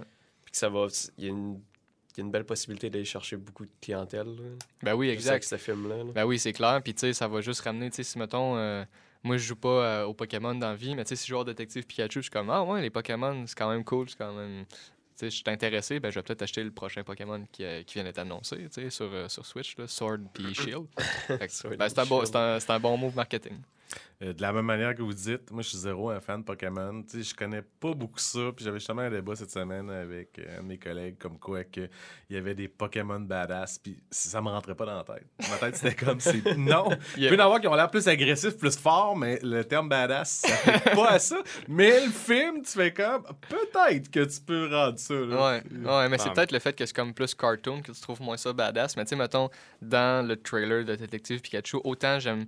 J'aime pas le côté comme avec les écailles de, de Charizard, puis tout, que je trouve qu'on dirait que ça fit moins. En même temps, il y, a de l'air agressif, là. Il y a de l'air d'un dragon, il y a de l'air menaçant, tu sais. C'est pour ça que je dis que je suis comme ambivalent, parce que d'un côté, je trouve que ça marche pas de le voir en vrai, mais d'un côté, c'est super bien réussi aussi. Fait que, Euh, puis une autre chose que moi qui m'a marqué là-dessus, c'est à quel point que justement visuellement ça sort bien, qu'on aime ou pas, qu'est-ce que ça représente, ça sort vraiment bien. Puis en même temps que ça, il y a le film de Disney qui s'en vient, euh, Aladdin. Que tu regardes les effets Ah. spéciaux, c'est comme tu, tu peux pas comprendre que les Ils deux font films un- sortent non. comme la même année. Ils font un live action. Oh, ouais. Ah, t'as-tu vu le trailer un peu? Non? Ah mon dieu. C'est que dans, dans, dans le fond, le, le- dans le, fond le, le- le trailer, le trailer en tant que tel, il est correct. là. Tu sais, euh, c'est sûr qu'un un film Disney en, en live action, moi personnellement, c'est pas quelque chose qui m'accroche là, dans ma tête. C'est comme c'est un- le classique, cla- c'est en, c'est en dessin animé, puis c'est de même que c'est bien. tu sais. Ouais, mais le Roi Puis- Lion, live action. ça. Ouais, mais je sais pas, c'est au niveau, mettons, justement, le Roi Lion, euh, au niveau des visuels, tu sais, j'ai l'impression qu'ils vont peut-être avoir de la misère à véhiculer les émotions, contrairement au dessin animé. Mais bref, euh, pour Aladdin, les visuels sont corrects tu sais, pour un live action, puis sais, ils, ont- ils ont essayé. Mais le pire bout, c'est pour le génie. là. Dans le fond, le génie, c'est Will Smith. D'ailleurs, quel casting étrange là, pour le, le génie, selon moi. Mais le, le résultat, il est vraiment, il est vraiment, vraiment Il est horrible. pas. Bleu, me semble, Ben- dans le, le film, ben, dans le dessin animé, si on peut dire. Oui, oui, non, mais c'est pas le, le bleu euh, qui dérange, c'est euh, l'effet visuel. C'est à quoi qu'il ressemble, là? J'essaie de, te- de te trouver une image euh, rapidement. là. Crème, là, j'ai Ah ouais. dans le ventre. Regarde, je, je le montre à l'écran. Là, Zach, si tu peux mettre une photo en même temps aussi dans le montage, ça, ça serait cool pour le monde à la maison qui regarde. tu sais, ça, ça, ça marche pas, là. Il, il- il- Aïe, aïe! il a juste l'air d'un fat génie, genre C'est Shrek semi-chauve. Puis, euh, oui, oui, c'est ça. Puis le monde il a fait beaucoup de comparaisons avec Shrek, là, parce que tu le mets en vert, puis on dirait que c'est Shrek. puis, euh, non, Wow. pour vrai, tu sais, il, il reste quelques temps, je crois, avant qu'il finisse le film, puis je sais pas quel genre d'effet visuel, parce qu'il y en a qui ils ont juste élargi la mâchoire en, sur Photoshop, mettons. Mhm. puis c'était déjà moins pire. Fait qu'il y a peut-être des trucs à faire encore, je sais pas. Mais, euh, ouais, c'est ça. Fait que euh, je pense qu'on a. Ah oui, ben, euh, je voulais juste rebondir sur. euh, tantôt, tu ris quand j'ai mentionné euh, Pokémon Shield puis euh, Sword. Ouais, Pour, ouais. pour quelle raison? Non, c'est juste parce que ouais, tout, tout le monde mime un peu que les Pokémon, c'est de plus en plus vers des objets, genre. ou Ah ouais. Ce genre d'affaires-là. Ouais, Fait que là, ouais, t'arrives avec euh, le nom du nouveau Pokémon qui est Shield and Sword. C'est comme. Ouais, je comprends. Parce que dans le fond, euh, il y, a- il y a des. Tu sais, comme là, il y a des Pokémon, un carnet de crème glacée, puis un. un- Un porte-clés, un- ouais, comment qu'on appelle ça, là? Un parasol? Non. Il y a Ça, déjà un Pokémon. luminaire. Un luminaire. Il y a un Pokémon luminaire aussi. Ben, il y, a, il y a, puis il y a réellement un Pokémon Sword and Shield. Ouais. Que c'est le Pokémon, c'est une épée, puis euh, il y a comme un bouclier avec lui. Puis ah, c'est, c'est- Là, ils vont faire la huitième génération. là, C'est confirmé qu'ils vont en faire d'autres. Puis euh, honnêtement, je sais pas comment ça va finir. Là. Moi, j'ai Parce- vraiment hâte qu'il fasse Pokémon voiture, mobilette, porte-avions. Mais c'est parce que, tu sais, à un moment donné, il va, justement, il va avoir un Pokémon avion, tu sais, il va, tu sais, je sais pas à un moment donné où est-ce qu'ils vont C'est ça. pouvoir aller? Tu sais, comme là, il y, a, il y a déjà un Pokémon euh, poubelle. Ben, c'est pas une poubelle, là, mais c'est comme. euh, C'est des un- sacs de un- poubelle. ouais, c'est- c'est des sacs de poubelle, là, un amas de détritus, là, tu sais. Puis, tu sais, c'est sûr que moi, j'ai connu la première génération, les 151 premiers, on est tous attachés. bon, on- on- Il y en a qui- plein qui pourraient dire décroche. OK, mettons première, deuxième, troisième, grosse limite, là, tu sais, parce qu'ils ont essayé quand même d'innover. Mais là, c'est parce qu'à un moment donné, ils, ils pourront- j'ai l'impression qu'ils pourront plus faire de quoi, tu sais. Justement, po- Ouais. tu sais, un Pokémon avion, ils vont te faire un Pokémon de train, tu sais. À un moment donné, il va falloir qu'ils arr- qu'ils arrêtent, là. Je veux pas croire, tu sais, il va trop en avoir. Tu sais, Il y avait quand même un jouet, puis euh, de la goût nucléaire là, dans la première génération aussi, là, même autant qu'on veut Ah ouais. des, des, des Ouais, c'est ça. C'est ça. Ouais, tu sais, même dans la première, il y avait des trucs un, un peu bizarres. Ouais, je suis d'accord. Euh, on va passer maintenant, euh, si vous êtes prêts, les gars, au sujet principal de cet épisode, qui soit la toxicité et la censure dans les jeux vidéo, euh, principalement en ligne. Donc, la semaine passée, on en avait parlé un peu, juste pour faire un, un petit recap de qu'est-ce qui a été dit. Euh, ben, évidemment, on a cerné le problème, on en a, parlé longuement. Euh, Jean-Nic, tu fait, avais fait euh, une référence à la Fair Play Alliance. On n'a pas pu en parler beaucoup, malheureusement, mais on a quand même, fait référence, qui est un collectif de, studios qui va tenter de trouver des manières, des nouvelles manières d'attaquer le problème. Euh, on avait parlé également de quelques jeux qui, sont les plus toxiques comme euh, League of Legends, il y a Overwatch, Dota 2, euh, World of Warcraft aussi par moment. Puis deux, points que je pense que ce serait facile de rebondir dessus, c'est Gabriel, la semaine passée, il avait apporté euh, le point sur euh, Grand Theft Auto, comme de quoi leur système, eux, c'était que si ça te tente de tirer sur tout le monde, ben le jeu, il le sait, puis il va te classer avec des... Il va te mettre dans des parties avec des gens qui tirent sur tout le monde. Puis ceux qui veulent plus soit roleplay ou qui veulent, naviguer dans la ville puis pas se faire chier avec quelqu'un qui tire dessus tout le temps, ben ils vont être ensemble eux aussi. Fait que ça, ben, c'est une des manières. Fait que ça, c'est quelque chose de super intéressant qu'on n'a pas pu continuer à, jaser.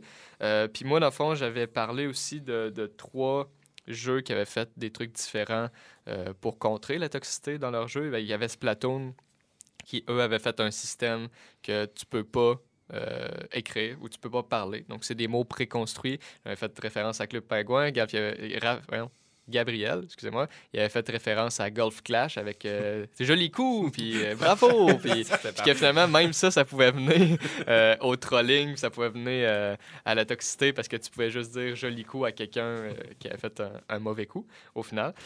Sinon, j'avais parlé de Rainbow Six Siege que eux, ben, ils font juste de la censure de, de chat. Donc, c'est écrit un mot qui est dans la blacklist, ben, ça le, ça le censure. Le problème avec ça qui avait été rapporté, c'est qu'il y a des, joueurs qui essayaient de, euh, de piéger d'autres joueurs. Donc, par exemple, euh, si un, un mot censuré, c'est cuisine, ben, euh, il y avait des joueurs qui pouvaient dire euh, Hey, euh, dans quelle pièce vous faites à manger, vous? Fait que là, il y a quelqu'un qui répondait dans le chat Ben, dans la cuisine. Puis, bam, tu te faisais bannir. T'avais pas d'avertissement, Ah, c'était tout de suite. C'était ça le problème, c'est que dans le fond, c'était automatique que si tu disais le mot dans Rainbow Six Siege, tu te faisais bannir tout de suite. Fait que ça, c'était un peu un problème parce que c'était pas un avertissement.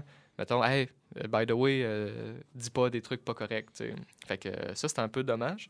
Puis sinon, il y avait aussi Overwatch que eux, non seulement, ils, ben, eux, ils, ils, ils bannissent pas tout de suite le chat, mais ils, ils changent, qu'on avait discuté, là, ce que tu dis. Fait que si tu dis easy peasy, par exemple, qui est qui selon eux un truc toxique, ben, ils vont changer par Ma maman m'a pas porté hier soir, donc je suis vraiment un enfant fâché ou quelque chose comme ça.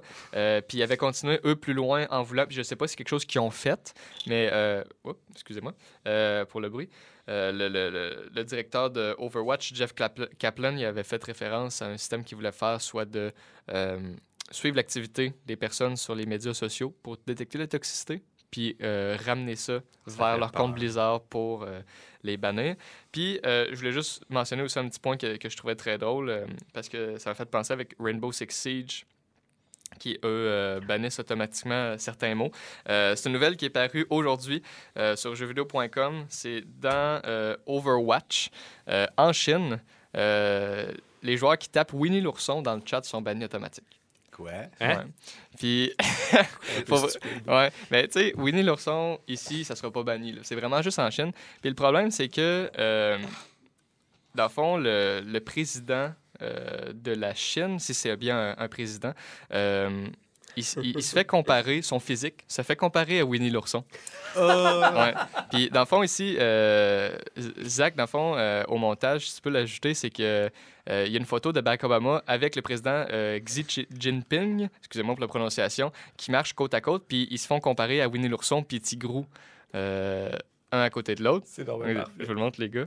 Donc, dans le fond, euh, il y a des mimes à côté sur, cette- sur Winnie l'ourson en Chine en ce moment parce qu'ils rient de leur président.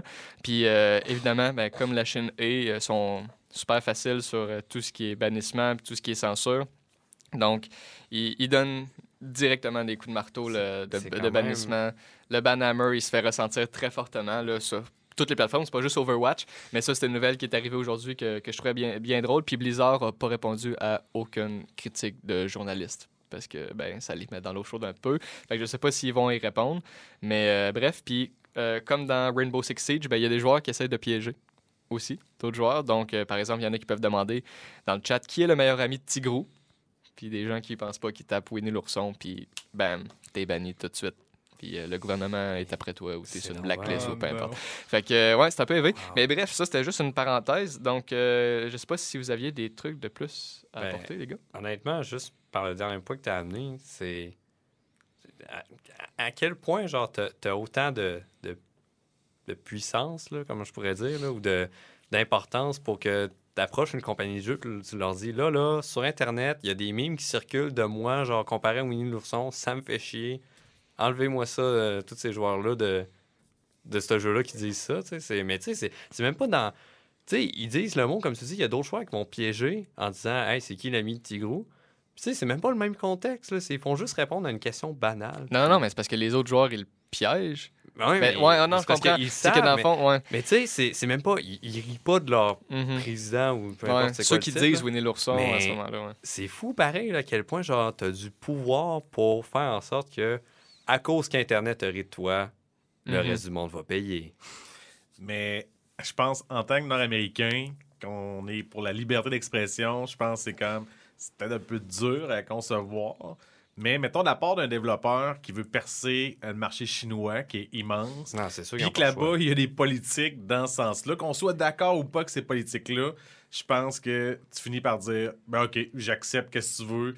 Je Ah ouais. me rouvre sur un milliard de personnes supplémentaires pour vendre Ah mon ouais, jeu. J'ai sais, c'est comme euh, Google hein, en Chine. Euh, ils ont essayé de faire leur entrée parce que s'ils n'étaient pas là avant, parce que c'était tout le temps, ils voulaient pas se plier. Puis, euh, ben, ils sont pliés.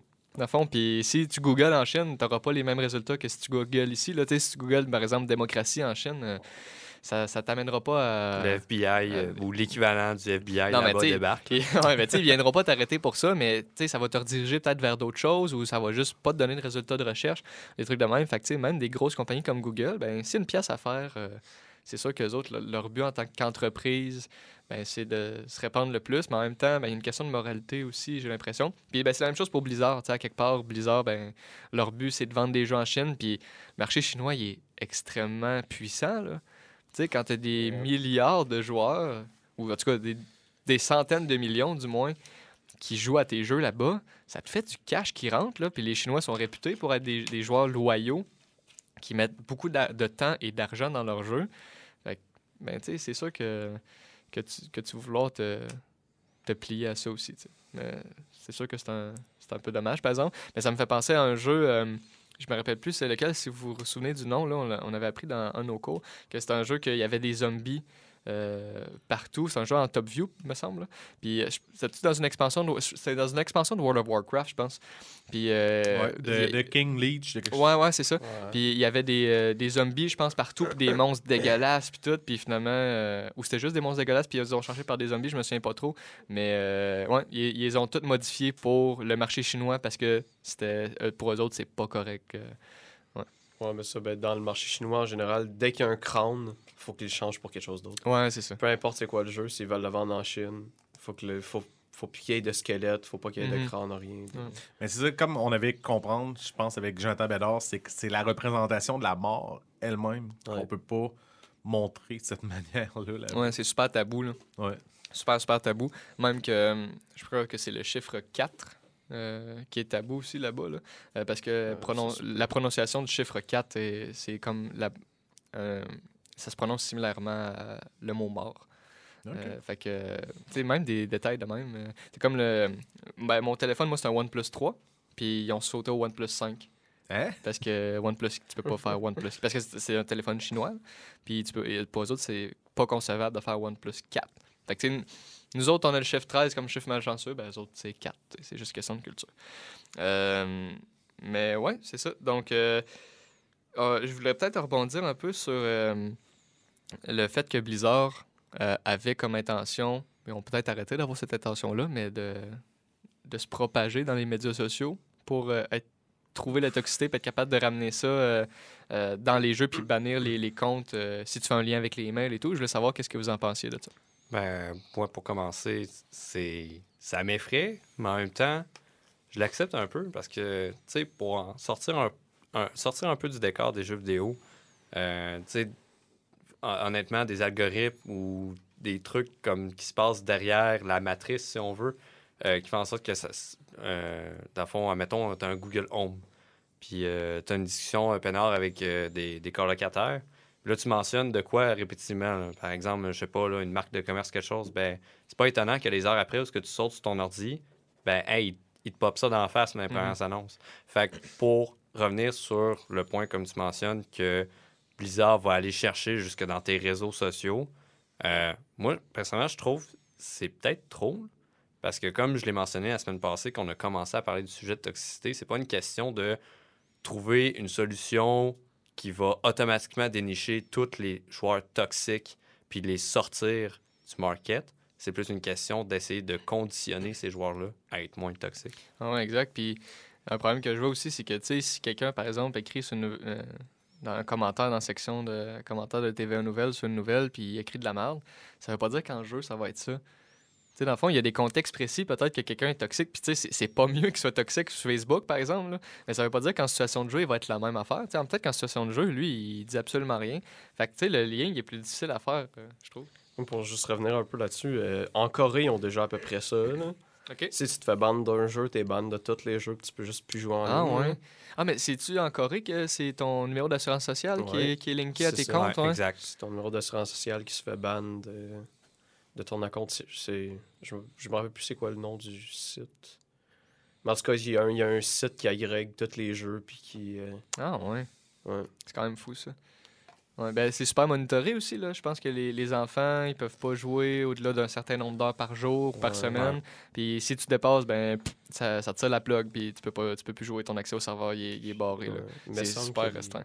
Mais c'est parce qu'ils ont des problèmes là-bas aussi avec ça. là. T'as du monde qui meurt parce qu'ils jouent trop à des jeux vidéo Ouais. sans, sans euh, de- prendre soin d'eux autres là, sur tous les, les, les aspects de base, là, comme manger, se laver, Ouais. à la salle de bain. Il y en a qui portent des couches pour jouer. Tu sais, rendu là, c'est- pas- Non, mais c'est comme un peu au casino. Là. Mais tu sais, au casino, tu veux pas perdre ta machine. Mais tu vas dans un cybercafé, mais tu tu peux aller à la salle de bain puis revenir, puis tu Hum, n'auras pas une game de- que tu vas gagner de l'argent nécessairement. Fait mais, mais bref, tu c'est un, problème de santé mentale là-bas qui est super répandu. Fait je comprends la, la manière un petit peu plus. Mais. euh, Oui, j'en ai. Mais euh, justement, tu par rapport à la toxicité, pensez-vous que ce serait mieux que qu'il y ait comme un code différent en lien avec le ESRB des jeux? Dans le sens, je peux comprendre un jeu qui est pour tous, qui vise les enfants, comme on a parlé la semaine passée, qu'on a des, des choses comme prédéfinies qu'on peut dire, puis on peut pas dire n'importe quoi là-dedans. C'est des enfants qui jouent, puis légalement, je sais pas à quel point que tu peux comme euh, envoyer chier un enfant, là, pour de vrai. Ouais, mais euh, je suis pas sûr de comprendre euh, Mais la, dans le la sens code que- du SRB. Ben, les RSRB, ils cotent les jeux, on s'entend. Il y a des Ouais. jeux qui sont matures, il y a- il y a des jeux qui sont pour tous. Mhm. Mais est-ce que, mettons, un jeu comme GTA qui est mature, qu'on peut, on, a- on devrait avoir plus une liberté dans ces jeux-là de, euh, d'être toxique, entre parenthèses, de, la- des mots qu'on emploie, de la manière qu'on s'adresse aux gens, versus un jeu qui est pour tous. Puis rendu là, si oui, c'est le cas, ben, c'est, je pense c'est peut-être au niveau des développeurs, plus que des joueurs, que d'imposer des choses comme ça. Donc, dans le fond, juste pour être sûr de comprendre, tu penses que euh, ben, le point que tu apportes, c'est que la, la tolérance devrait être plus élevée pour les jeux, mettons, matures que pour un jeu pour enfants. Donc, dans un jeu pour enfants, si je dis une grossièreté, ben bam, je, suis- banni ou j'ai un avertissement tout de suite, tandis que sur un jeu pour adultes, euh, ça, le ferait pas. Ça ferait plus tolérant, dans le fond? Euh, oui, tout à fait. Puis, tu sais, on avait aussi parlé la semaine passée qu'il y avait comme différentes manières, différents aspects de la tox- toxicité. Mhm. Mais mettons qu'on parle juste au niveau du langage, des grossièretés, ben, je pense définitivement qu'il faut être plus tolérant qu'un jeu mature. Sachant que, tu tu peux pas bannir quelqu'un pour des, des mots qu'il emploie qui sont utilisés dans le jeu comme tel. Mhm. À mon Ouais. avis. là. Ouais, ouais. Non, non, je suis d'accord pour ça. Ouais, c'est sûr. Mais le problème que je vois avec ça, par exemple, c'est que euh, a- ça, fait, ça fait un peu un truc de, de poids de mesure, tu sais. C'est que dans le fond, je comprends le côté des enfants, mais en même temps, ça, autant dans un jeu plus pour enfants comme Splatoon que dans GTA, moi, j'ai pas envie de me faire traiter de tapette ou de dire que je suis une grosse merde dans le jeu. Ou tu sais, j'ai- pas envie non plus de, justement, de me faire insulter ou de me faire troller à mort ou de comment. Tu sais, ça peut être un argument comme de quoi ça fait partie du jeu, fine, mais c'est ça, j'ai l'impression, je sais pas à quel point ça réglerait le problème parce que c'est ça. Tu sais, dans le fond, les jeux pour enfants, c'est pas nécessairement juste des enfants qui y jouent, je sais pas à quel point ça serait efficace. Ben, c'est sûr que ça règle pas le problème au complet, ça c'était évident, mais je pense que ça peut au moins départager des choses, puis c'est peut-être vers quelque chose comme ça qu'on devrait aller. J'en reviens avec le ESRB, que au début d'un jeu, c'était pas là, mais c'était pas tous les jeux que c'était du free for all, Ouais. puis anarchie, puis pour tout, mais t'as bien, ça prendrait quelque chose comme ça pour réguler au moins par type de jeu qu'est-ce peut être acceptable ou pas. Ouais. Ou sinon, créer, comme GTA le fait, des, des serveurs où est-ce que si, si le jeu détecte que tu es toxique ou si tu veux être toxique, ben, peut-être des serveurs spécifiques à ça, dans le fond, dans lequel il n'y a aucune restriction. Fait tu si, si toi, ça te tente justement d'être dans un serveur où qu'il n'y a aucune limite, puis tout, ben, vas-y. Puis ceux que ça leur tente pas de se faire crier après ou, tu de se faire insulter ou des trucs comme ça, ben, ils ils ont des serveurs spécifiques à eux. Mais en même temps, ceux qui veulent insulter, ils vont aller sur les serveurs de ceux qui veulent pas se faire insulter, puis ils vont insulter pareil. Mais tu sais, euh, ça peut être une solution. Ou sinon, mettre. euh, J'avais vu une solution aujourd'hui euh, quand je faisais un peu de recherche, c'est de, de retrouver euh, des serveurs avec des administrateurs dessus. Donc, qui surveillent les serveurs. Mais le problème, c'est que dans les jeux super populaires, ben, il y a beaucoup de serveurs. Puis, ben, si tu as des administrateurs qui travaillent, par exemple, pour Rockstar, dans le cas de GTA, ben, il faut que tu les payes, ce monde-là. Fait que ça coûte cher, mais ça peut amener peut-être à une communauté un peu moins toxique. Ben moi, je pense que c'est plus. Tu sais, j'en reviens à. Faut conditionner, mais peut-être l'idée est pas si mauvaise dans le sens que, que que tu sois le joueur toxique puis tu te reconnais ou non, ou que tu sois victime de toxicité dans le jeu, de pouvoir moduler ton expérience. Puis tu sais, de plus en plus, dans le cadre de nos cours avec Jonathan, si je me souviens bien, au début de la session, on parlait d'accessibilité. Puis je pense que ça pourrait être peut-être une idée ou un potentiel que tu sais, tu rentres dans le jeu, puis tu as eu une journée de merde. Là, Tu sais, ça te tente d'exprimer dans ta colère, mais tu veux pas impacter. Tu- tu veux quand même avoir du plaisir, tu veux tu sais, te défouler, oui, mais pas nécessairement. Tu sais, tu le sais que tu as tendance à être agressif envers les autres puis à être plus compétitif que la moyenne. Fait que, tu sais, s'il y aurait des possibilités d'options dans le menu, de juste faire comme, regarde, je veux pas, je veux pas avoir mon micro d'actif, je veux pas, ou admettons, je sais pas, c'est, c'est pas ta voix qui est transférée, mais c'est plus qu'une une voix off qui dit, euh, ah, aujourd'hui, j'ai mangé un bon bol de céréales, ou quelque chose genre, pendant que toi, t'es à l'autre bout du fil, t'es en train de, de sacrer, euh, comme Ouais, ça se peut mais pas. ça là. fait un peu le phénomène Overwatch, là, que tu sais, même si t'entends quelqu'un dire dans son mic, ah, j'ai mangé un bon bol de céréales, ben, tu le sais que la personne est en train de rager de son bord. tu sais. Un peu Ouais, comme mais- sur Overwatch, que quand t'écris Easy Peasy, ça dit, ah, ma maman m'a pas Ouais, mais- ou whatever. tu sais, dans, dans l'exemple que tu m'as donné, ben, t'as le contexte, tu sais, genre, le gars, il a écrit easy peasy, genre, haha, c'était ben trop facile, je t'ai torché, genre. Ouais.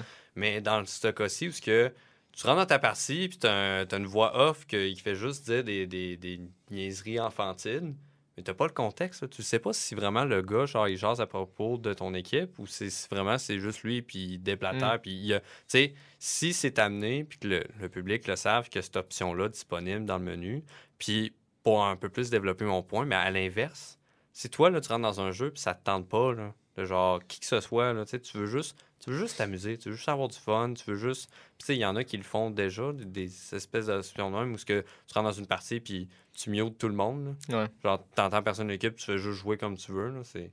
C'est cool, mais tu sais, encore là, c'est c'est tellement difficile, là. Il y a comme plein de types de joueurs là, dans, dans le monde, là, ça n'a aucun sens. là. Mais, tu sais, mettons, par rapport à ce que tu dis, je pense que, tu sais, si quelqu'un à base qui a besoin de jou- jouer à un jeu pour se défouler, fine, ça, je comprends. Mhm. Mais s'il a besoin de se défouler verbalement en insultant du monde, rendu là, j'ai même pas l'impression que c'est la faute du développeur, la faute du jeu. J'ai l'impression que c'est la, la responsabilité est sur la personne comme telle. Ah oui. Tu sais, C'est la personne comme telle, je pense qu'elle a un problème qui- qu'elle peut peut-être bien régler d'autres manières. là. Parce que, mais je sais pas. Je sais pas si c'est même pour vous autres, là, mais du monde qui arrive chez eux, qui joue à un jeu, puis qui va juste sacrer après du monde, j'en connais pas vraiment. Il y en a pas. C'est pas le, le plus gros problème que je vois dans le monde toxique. Là. Ce que je vois surtout, c'est du monde qui sont frustrés à propos du jeu, ou du monde qui sont frustrés à propos de leur teammate dans un jeu, ou du monde qui sont. Tu sais, ça, ça vient plus de la frustration, puis c'est là que qu'ils deviennent à genre crier après le monde, ou bien à envoyer chier leur teammate ou ce genre d'affaires-là. là. Mais tu penses-tu que par rapport à ça, ça peut être juste un- justement un problème du côté des développeurs de comment ils classent les joueurs entre eux autres? Puis là, ça revient justement à GTA qui était plus de manière générale, mais mettons dans les équipes, si mettons tu joues d'une manière de être classé avec des joueurs un peu plus Ouais, comme toi. Là. La, la- je, je vois la majeure partie de la toxicité comme venant d'une grosse frustration, que ce soit à propos de comment que le jeu marche ou à propos de d'un manque de communication avec les développeurs. Dans le fond, les joueurs, ils sont pas au courant de certaines affaires ou à propos d'un... euh, de juste... euh, d'un mauvais système de matchmaking. Dans le fond, les joueurs sont mal classés avec du monde qui, qui, qui sont pas assez bons pour eux ou trop bons pour eux. Fait qu'ils se ramassent... Tu sais, veux, veux pas dans, dans le... Dans tout ce qui est jeu en ligne multiplayer, ce que les développeurs promettent, c'est à peu près... C'est surtout des, des matchs qui sont à fair en général, genre. Puis c'est rare que ça arrive. là. Je joue à Ligue souvent, puis des matchs fair, t'en as peut-être un sur 10. Puis c'est comme le point. Ce qui rend le monde toxique, je trouve, c'est vraiment ça. Genre. Mhm. Fait que j'ai pas l'impression que c'est nécessairement la majeure partie des joueurs le problème, mais que c'est plus les devs devraient essayer d'innover et de trouver des meilleures solutions pour que les joueurs soient plus confortables quand ils jouent au jeu. genre. Je suis d'accord avec ton point, mais en même temps, moi, c'est quelque chose que, personnellement, j'ai joué à Ligue là, une couple d'années pendant vraiment longtemps, depuis quasiment saison 2. Puis c'est quelque chose que j'ai jamais compris. Même quand je jouais avec mes amis, il y en a dans mes amis qui, eux, tout justement, ils ont un esprit plus compétitif, puis ils se lançaient dans des parties classées, puis euh, je veux monter de rang, puis ça, mais c'est quelque chose que je vois même pas pourquoi. J'arrive pas à, concevoir comment quelqu'un peut être en colère alors que c'est censé, tu sais, oui, ok, tu joues contre une autre équipe, tu joues contre d'autres gens, tu- tu t'es challengé par rapport à ton niveau de, de compétence, de, de, maîtrise du jeu contre un autre joueur. Mais tu sais, dans le fond, c'est- du divertissement, c'est... Je vois pas comment tu peux exprimer de la colère. Tu sais, moi, quand j'ai joué à League of Legends avec des amis, ben, je jouais juste pour le fun. Puis oui, ça m'est arrivé des moments d'être en maudit parce que je me faisais éclater la face solide. Là, euh, genre, j'avais 0 kill, 12 morts. J'étais supposé la- être la D-carry de ma team. Puis là, ben, j'avais de la misère. Mais tu sais, vers la fin, là, j'en riais. J'étais comme, ah, that's it. là. C'était une game sur 10 dans ma soirée. Ça s'est mal passé. Puis on en relance une autre. Puis c'est tout. là. Fait que je- c'est quelque chose que j'ai de la misère personnellement à concevoir. Genre. Oui, Fred? Euh, Ah mon Dieu, complètement oublié mon T'as point. perdu ton point. Ben, je peux continuer en richesse. Ouais. ça, Je peux- je Ouais, ben, Vas-y, Mathieu, pendant que je retrouve mon point. là. C'est c'est parce t'as aussi t'as, t'as le concept t'arrives là t'as le concept de rank versus euh, genre juste non-rank. Mhm. que ouais moi aussi avec mes amis quand que quand qu'on joue pas en rank euh, on déconne on fait les pires conneries puis je tombe pas mad pour aucune raison là. mais dès que dès qu'on arrive en rank je considère ça comme un environnement compétitif puis s'il y a du monde qui veulent pas être compétitifs ou qui donnent pas leur 100% c'est ça peut devenir vraiment frustrant là parce que ton, ton but en, à un moment donné dans qu'est-ce qui est compétitif c'est comme de, de t'élever ou bien de, de te pousser ou puis quand tu as du monde qui sont pas de ton niveau ou du monde qui sont trop forts pour toi ben trop fort pour toi ça peut être un, un- bon moment pour genre t'améliorer mais quand tu as du monde qui sont juste vraiment mauvais puis que tu vois que la game est finie à 5 minutes mais que tu joues pendant 30 minutes ça, devient vraiment frustrant Ouais, mais dans le fond, c'est ça. ce que tu viens de dire, ça me fait un peu penser au point que je voulais faire, en fait. C'est le, le problème, en fait, avec la toxicité, souvent, c'est du côté du compétitif. Euh, c'est sûr qu'au, tu sais, mettons GTA, ben, même en free roam, euh, tu le monde se tire dessus, puis c'est pas, pas nécessairement le fun. Mais dans des jeux euh, vraiment plus multiplayer, c'est du côté compétitif. Parce que, tu sais, mettons Overwatch, Euh, moi, je joue juste en quick play, là. Je joue pas en, en compétitif, puis j'en croise pas de toxicité, là, pratiquement. Il y a une couple de fois que je vois dans le chat quelqu'un, justement, qui se fait modifier son message, mais ça arrive extrêmement rarement. Puis les gens, ils blâment pas les autres d'habitude. Puis tu sais, le monde joue juste pour le fun, puis ils jouent avec leurs amis, puis euh, le monde, ils ont pas de micro, d'habitude. Pour vrai, ça doit arriver une game sur 10 qu'il y a quelqu'un qui a un micro, puis qui parle à sa team, puis même encore une, game sur 10, je suis généreux. Mais euh, la réputation, par exemple, qu'Overwatch a, c'est du côté de son compétitif.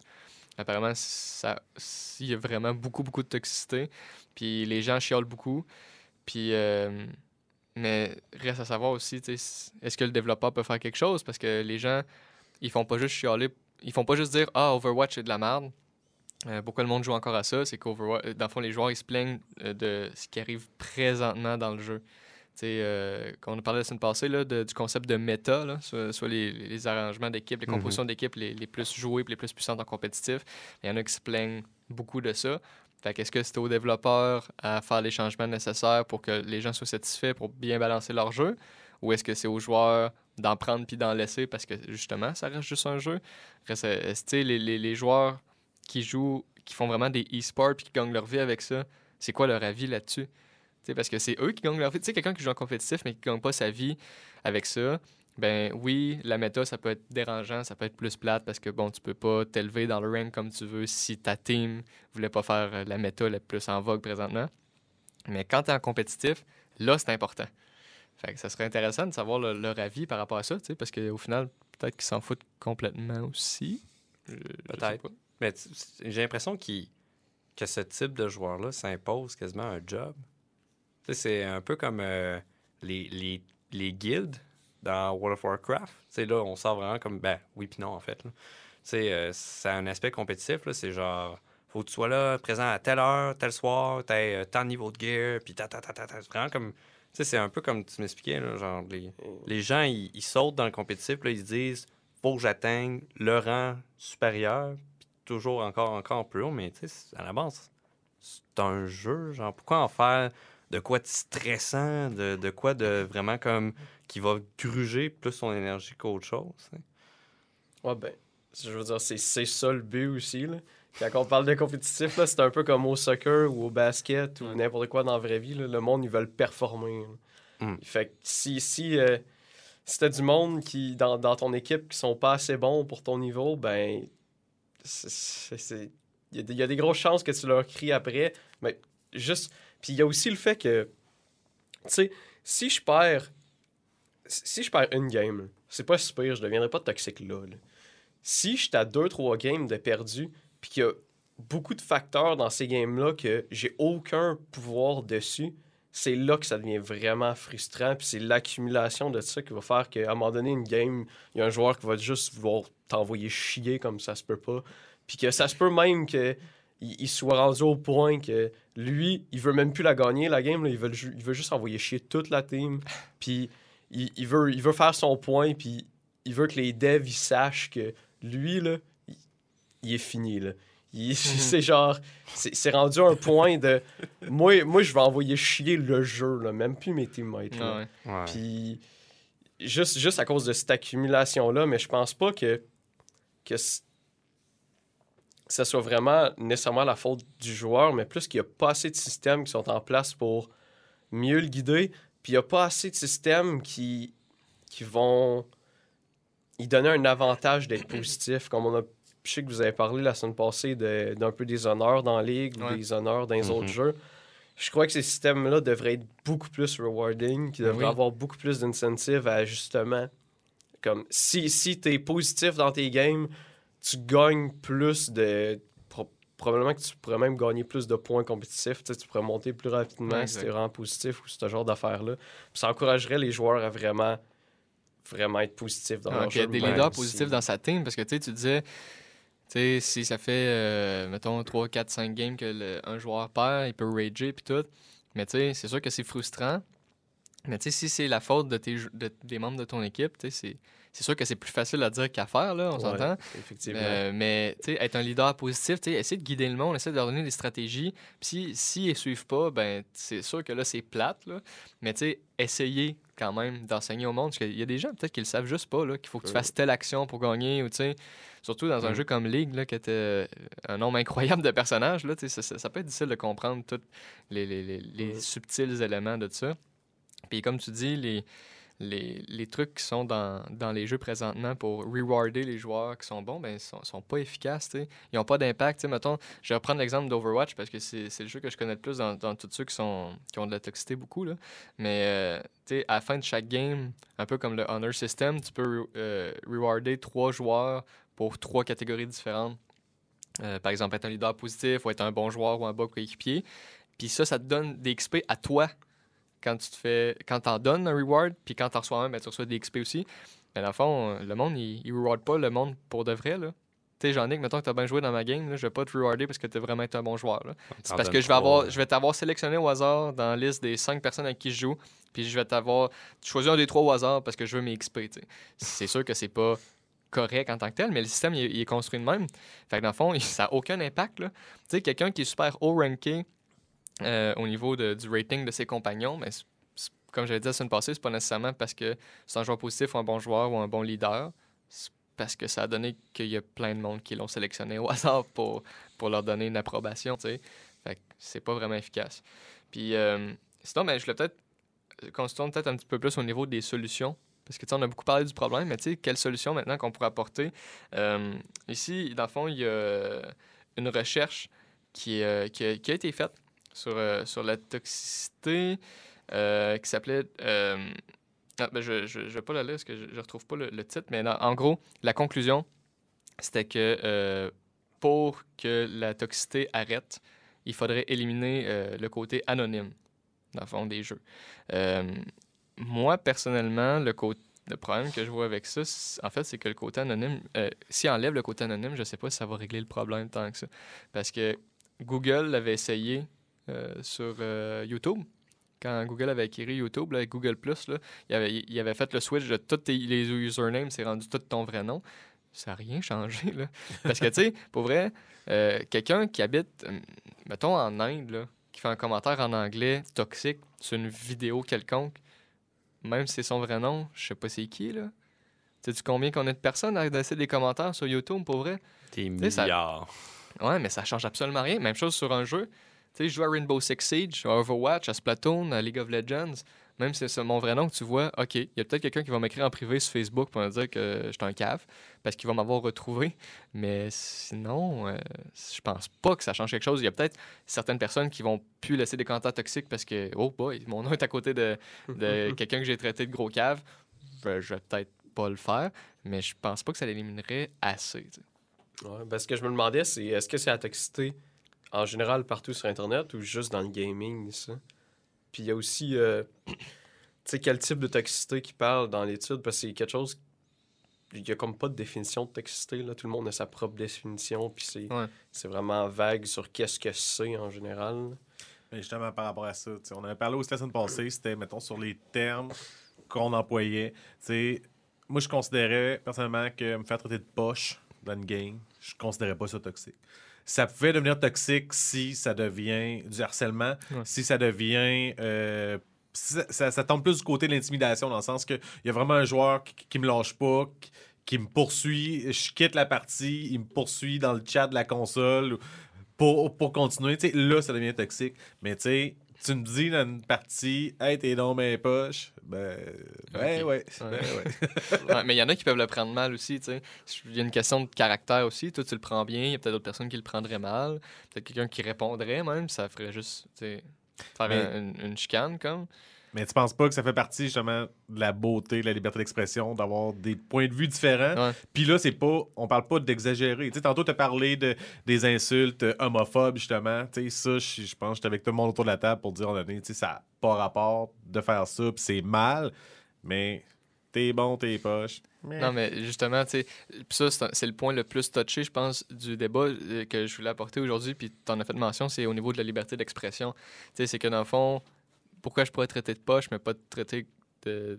Tu sais, je vais pas dire une insulte, mais tu sais, de, de- de dire une insulte homophobe à ton égard, dans le fond. Euh, tu sais, la liberté d'expression, oui, mais tu traces la ligne où, dans le fond, parce que quelqu'un peut être offensé aussi autant par une insulte homophobe qui est, selon moi, vraiment pas correct à dire, mais peut être aussi être offensé juste de se faire dire qu'il est poche, juste un commentaire négatif. Fait que c'est où que tu traces la ligne pour ça? Ça, c'est quelque chose que j'ai l'impression qui flippe complètement quand tu parles de compétitif. Là. Puis, tu sais, quand tu parles de casual, te faire traiter de gay, c'est. Comme ça veut rien dire. Ben, le, le monde peut être insulté par ça. là. Puis te faire dire que t'es poche, le monde s'en calisse. Mais dès que tu arrives au compétitif, euh, te faire traiter de gay, c'est comme un tease. Puis te, te, te- faire dire que t'es poche ou te faire flasher un emote, c'est comme une insulte, genre. C'est c'est- quelque chose qui flippe complètement. Puis tu le vois aussi dans des, dans des sports réels, juste, mettons, à la boxe ou au soccer. Le monde s'insulte comme ça se peut pas sur le terrain. C'est pour essayer d'aller chercher l'autre, pour essayer de, le- Ouais. de le pomper, puis de le d'y faire faire des, des erreurs ou quoi que ce soit. Mhm. Puis, puis quand, quand ils se font traiter pas bons, genre, t'es quelqu'un qui donne un. T'as un journaliste ou quoi que ce soit qui leur dit qu'ils sont pas bons, ben là, ils sont bien plus insultés que le fait de savoir fait traiter tous les noms pendant qu'ils étaient dans une game. genre. Ouais. Parce que dans, dans game, c'est la game, puis ça fait comme partie de la game un peu. Ouais. Mais tu sais, du côté des joueurs, c'est sûr qu'il y en a qui peuvent pas aimer ça, mais il y a un problème aussi au niveau des développeurs. Que tu sais, mettons, tu es développeur d'un jeu, je suis Blizzard, moi, puis mon jeu Overwatch, euh, c'est toxique, mais je veux-tu que mon jeu ait une réputation de cette façon-là? Fait que tu sais, c'est oui, qu'est-ce que je fais? Puis euh, Jeff Kaplan aussi, à un moment donné, il avait mis la, la faute sur les joueurs. Puis il y avait aucunement de moment qu'il mettait la faute sur Blizzard ou quoi de même. Fait que, mais j'ai pas l'impression que c'est. Tu sais, je pense pas que la faute est entièrement sur Blizzard. Parce que, tu sais, il y a les joueurs aussi qui ont, qui ont leur part là-dedans. J'ai l'impression que c'est moitié-moitié, tu sais. Fait qu'autant les joueurs que les développeurs, faut qu'ils fassent un effort, je pense, pour, euh, pour contrer ça. Euh, je vais vous donner un exemple. Vous me direz qui, qui est toxique. OK. Je reprends l'exemple du jeu que je vous ai parlé plus tôt, qui était Friday the 13 Ouais. Euh, comme je l'ai dit, euh, pour avoir tous les trophées du jeu, ça prend environ 2000 heures de jeu. Il y a un trophée pour aller jouer 1000 parties avec Jason. Tu as Jason une fois sur 8. Une partie, c'est environ 20 minutes. Faites le calcul, c'est environ 2000 heures de jeu. Ça me je veux le trophée. Je trouve que c'est long à faire. J'ai plus de plaisir à jouer ce jeu-là. J'ai tout débloqué. J'ai maxé le level. Ah, tout. t'es complétionniste en plus. Absolument.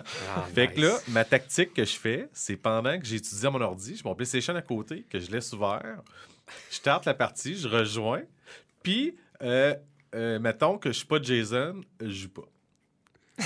Mais si je bouge Wow. pas, je me fais kicker out de la Ben, partie. c'est sûr. Fait que, qu'est-ce qu'il faut que je fasse? C'est aussitôt que j'ai un moniteur du camp de vacances, je vais me cacher à la place la plus proche. Fait que quand je suis caché, il y a comme une mécanique de furtivité dans le jeu qu'on peut se cacher. Fait que quand je suis caché, là, je peux pas me faire kick out. Parce que je suis pas considéré comme idol dans la partie. Je suis considéré comme là. Fait que là, pendant ce temps-là, moi, je vais comme continuer à faire mes travaux d'école, étudier et tout.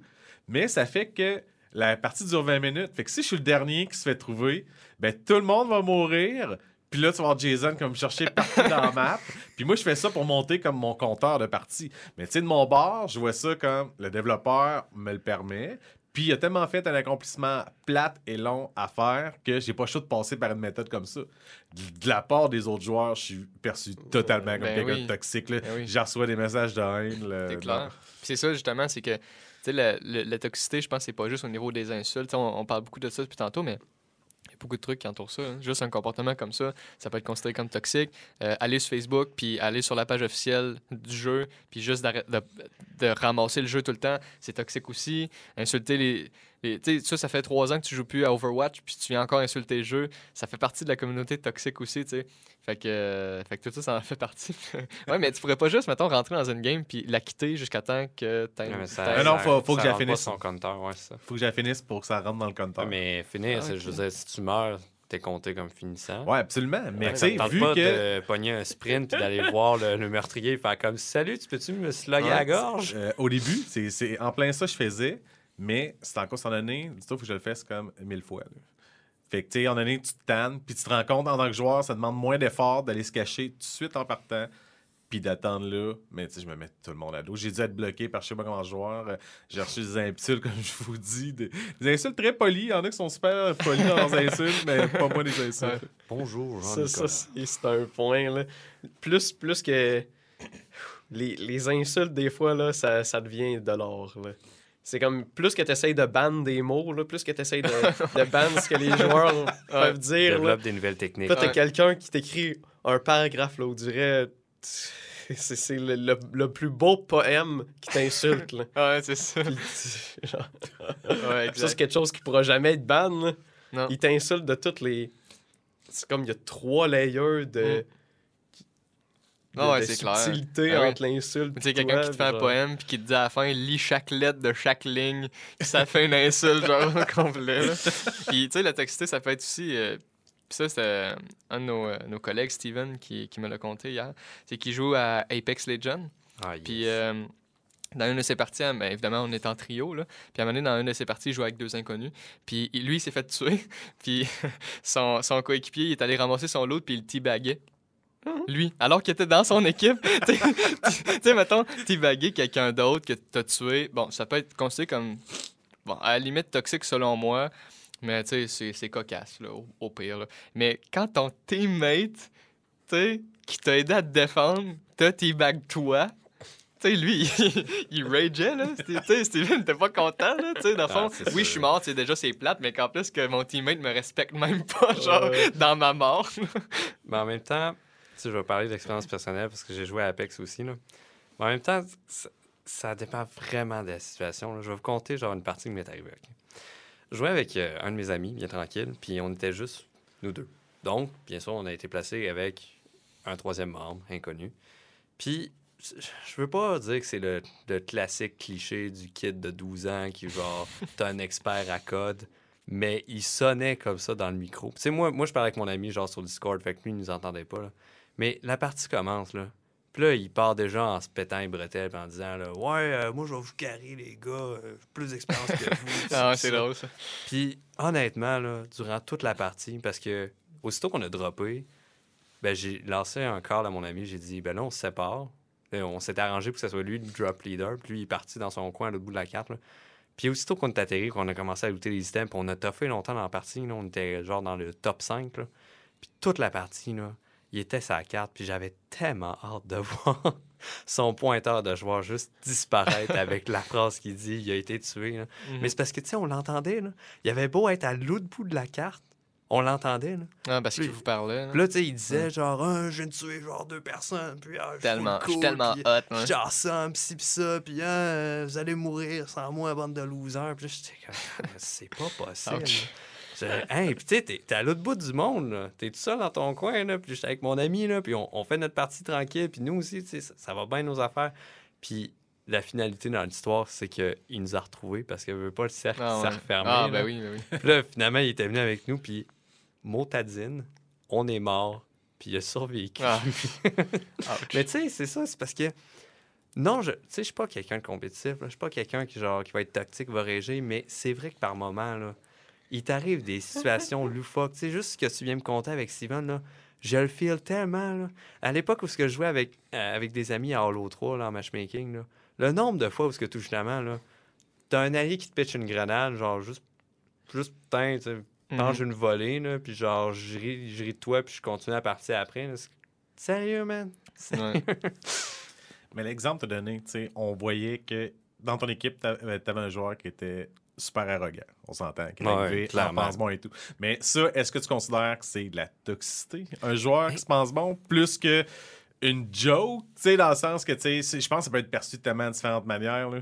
Ah, Honnêtement, là, euh, je pense que si je vais, je vais de façon subjective pour répondre en première partie à ta question, euh, c'est c'est sûr, j'ai clairement pas l'expérience de ce kid de 12 ans-là qui joue à code à chaque jour puis que là, il se lance sur Apex. Là, fait qu'il m'aurait probablement torché en 1v1.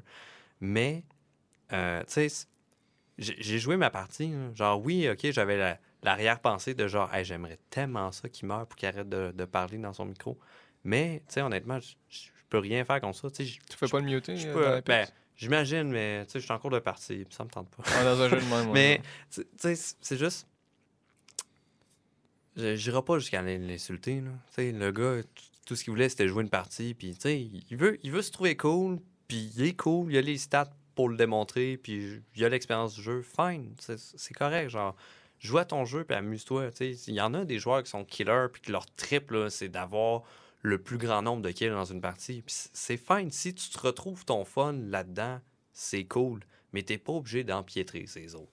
Tu sais, oui, tu peux le shiner, dire de toute façon, Apex le montre très bien. là. Juste quand tu commences une partie, tu sais, euh, les champions de Ah l'ancienne ouais. partie, Mhm. là, tu peux voir tout justement leur score que tu peux moduler, puis le nombre de kills, et etc., etc. Tu sais, c'est cool que ça, déjà, ça fait une partie, mais le gars qui, qui empiète, c'est comme, moi, je torche tout le monde dans la salle, c'est comme, OK, fine, on a compris. là. Genre, on veut juste jouer notre game. Tais-toi. Mais je pense que, tu sais, oui, je comprends très bien que ça peut taper ses nerfs. Rendu là, je maintiens que je pense pas que c'est toxique. Non, aucune Dans le sens que, tu sais, il y a quelqu'un, tu sais, moi, je vais entendre quelqu'un comme ça dans une partie, ça me fait rire. Ça me fait rire, puis je vais avoir un peu un sentiment comme toi, je veux dire, ah, j'ai d'autant plus euh, hâte de le voir euh, se planter. C'est ça, sûr. c'est ça comme le, le downside de l'arrogance. T'as hâte de voir tant que ça va chier.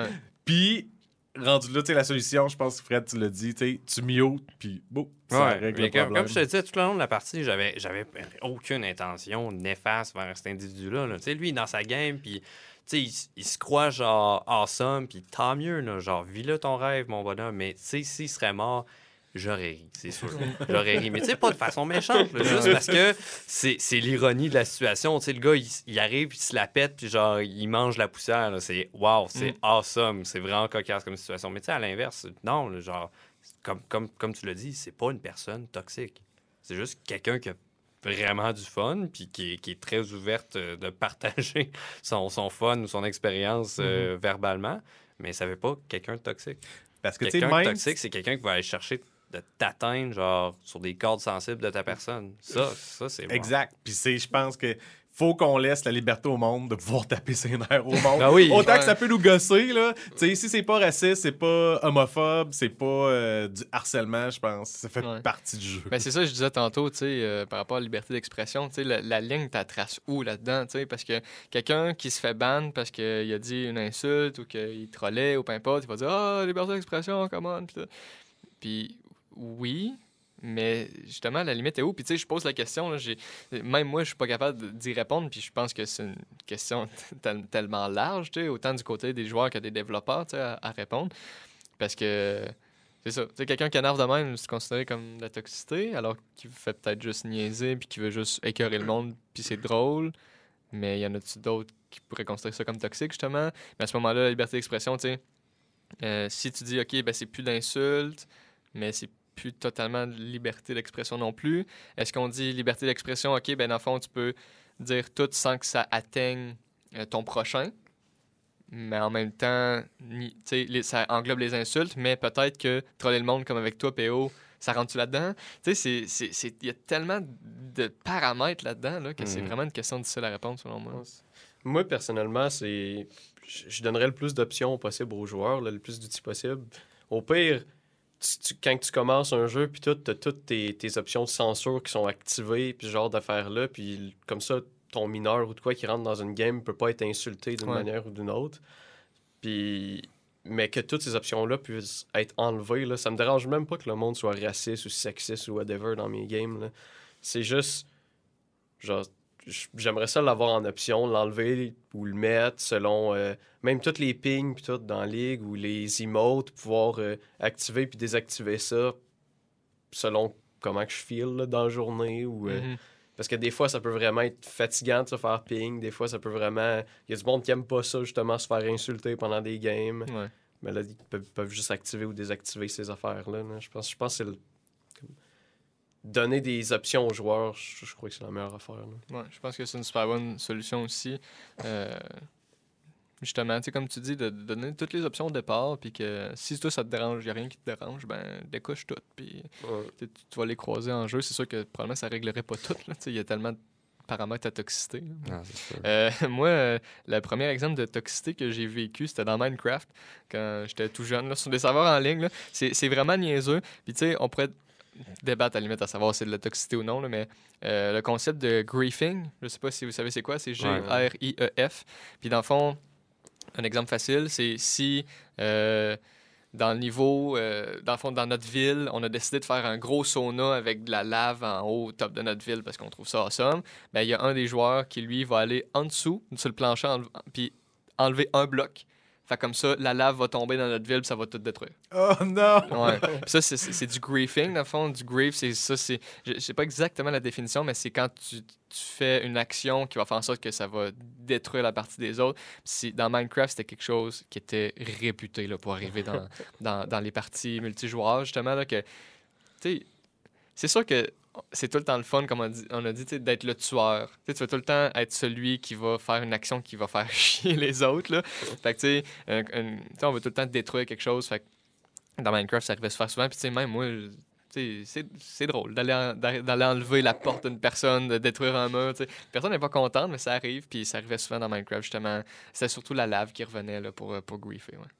Tu veux ajouter quelque chose par rapport à ça, Mathieu? Oh, ben, je- nous autres, euh, ce genre d'affaires qu'on faisait, là, no- notre ami bâtissait une tour gigantesque qu'on allait mettre de la TNT Ben oui. en dessous de la Ouais, tour avec une plaque pour l'activer à sa porte d'entrée. Dès qu'il rentrait, ça tout éclate, ouais. sa tour éclate. Ah ouais, c'est classique. La Ouais. magie du TNT. Ouais. Mais tu sais, ça, c'est-tu considéré comme, sais, comme toxique? Parce que tu sais, c'est quand même drôle, mais la personne qui se le fait souvent. Ouais, ouais, c'est Ah, toxique. clairement C'est pas content, là. ouais, c'est ça. Puis, tu sais, ça, c'est on peut, on peut le voir même dé- déjà aujourd'hui. Tu sais, tu veux juste comme bloquer l'accès à, à quelqu'un sur une porte, puis ton bonhomme le bloque à cause qu'il est trop gros. Tu sais, Mm. même. C'est c'est drôle de faire, mais c'est sûr que c'est c'est jamais drôle de revoir. Euh, le, le recevoir, plutôt le vivre.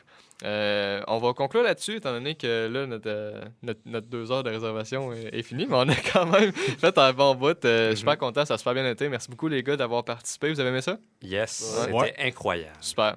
Fait que, euh, ben, merci beaucoup à vous d'avoir euh, écouté, euh, à vous de faire vos propres conclusions là-dessus aussi ou de continuer le débat à la maison. Euh, donc, merci beaucoup, les gars, encore une fois, et on se revoit la semaine prochaine pour un nouvel épisode du Périphérique.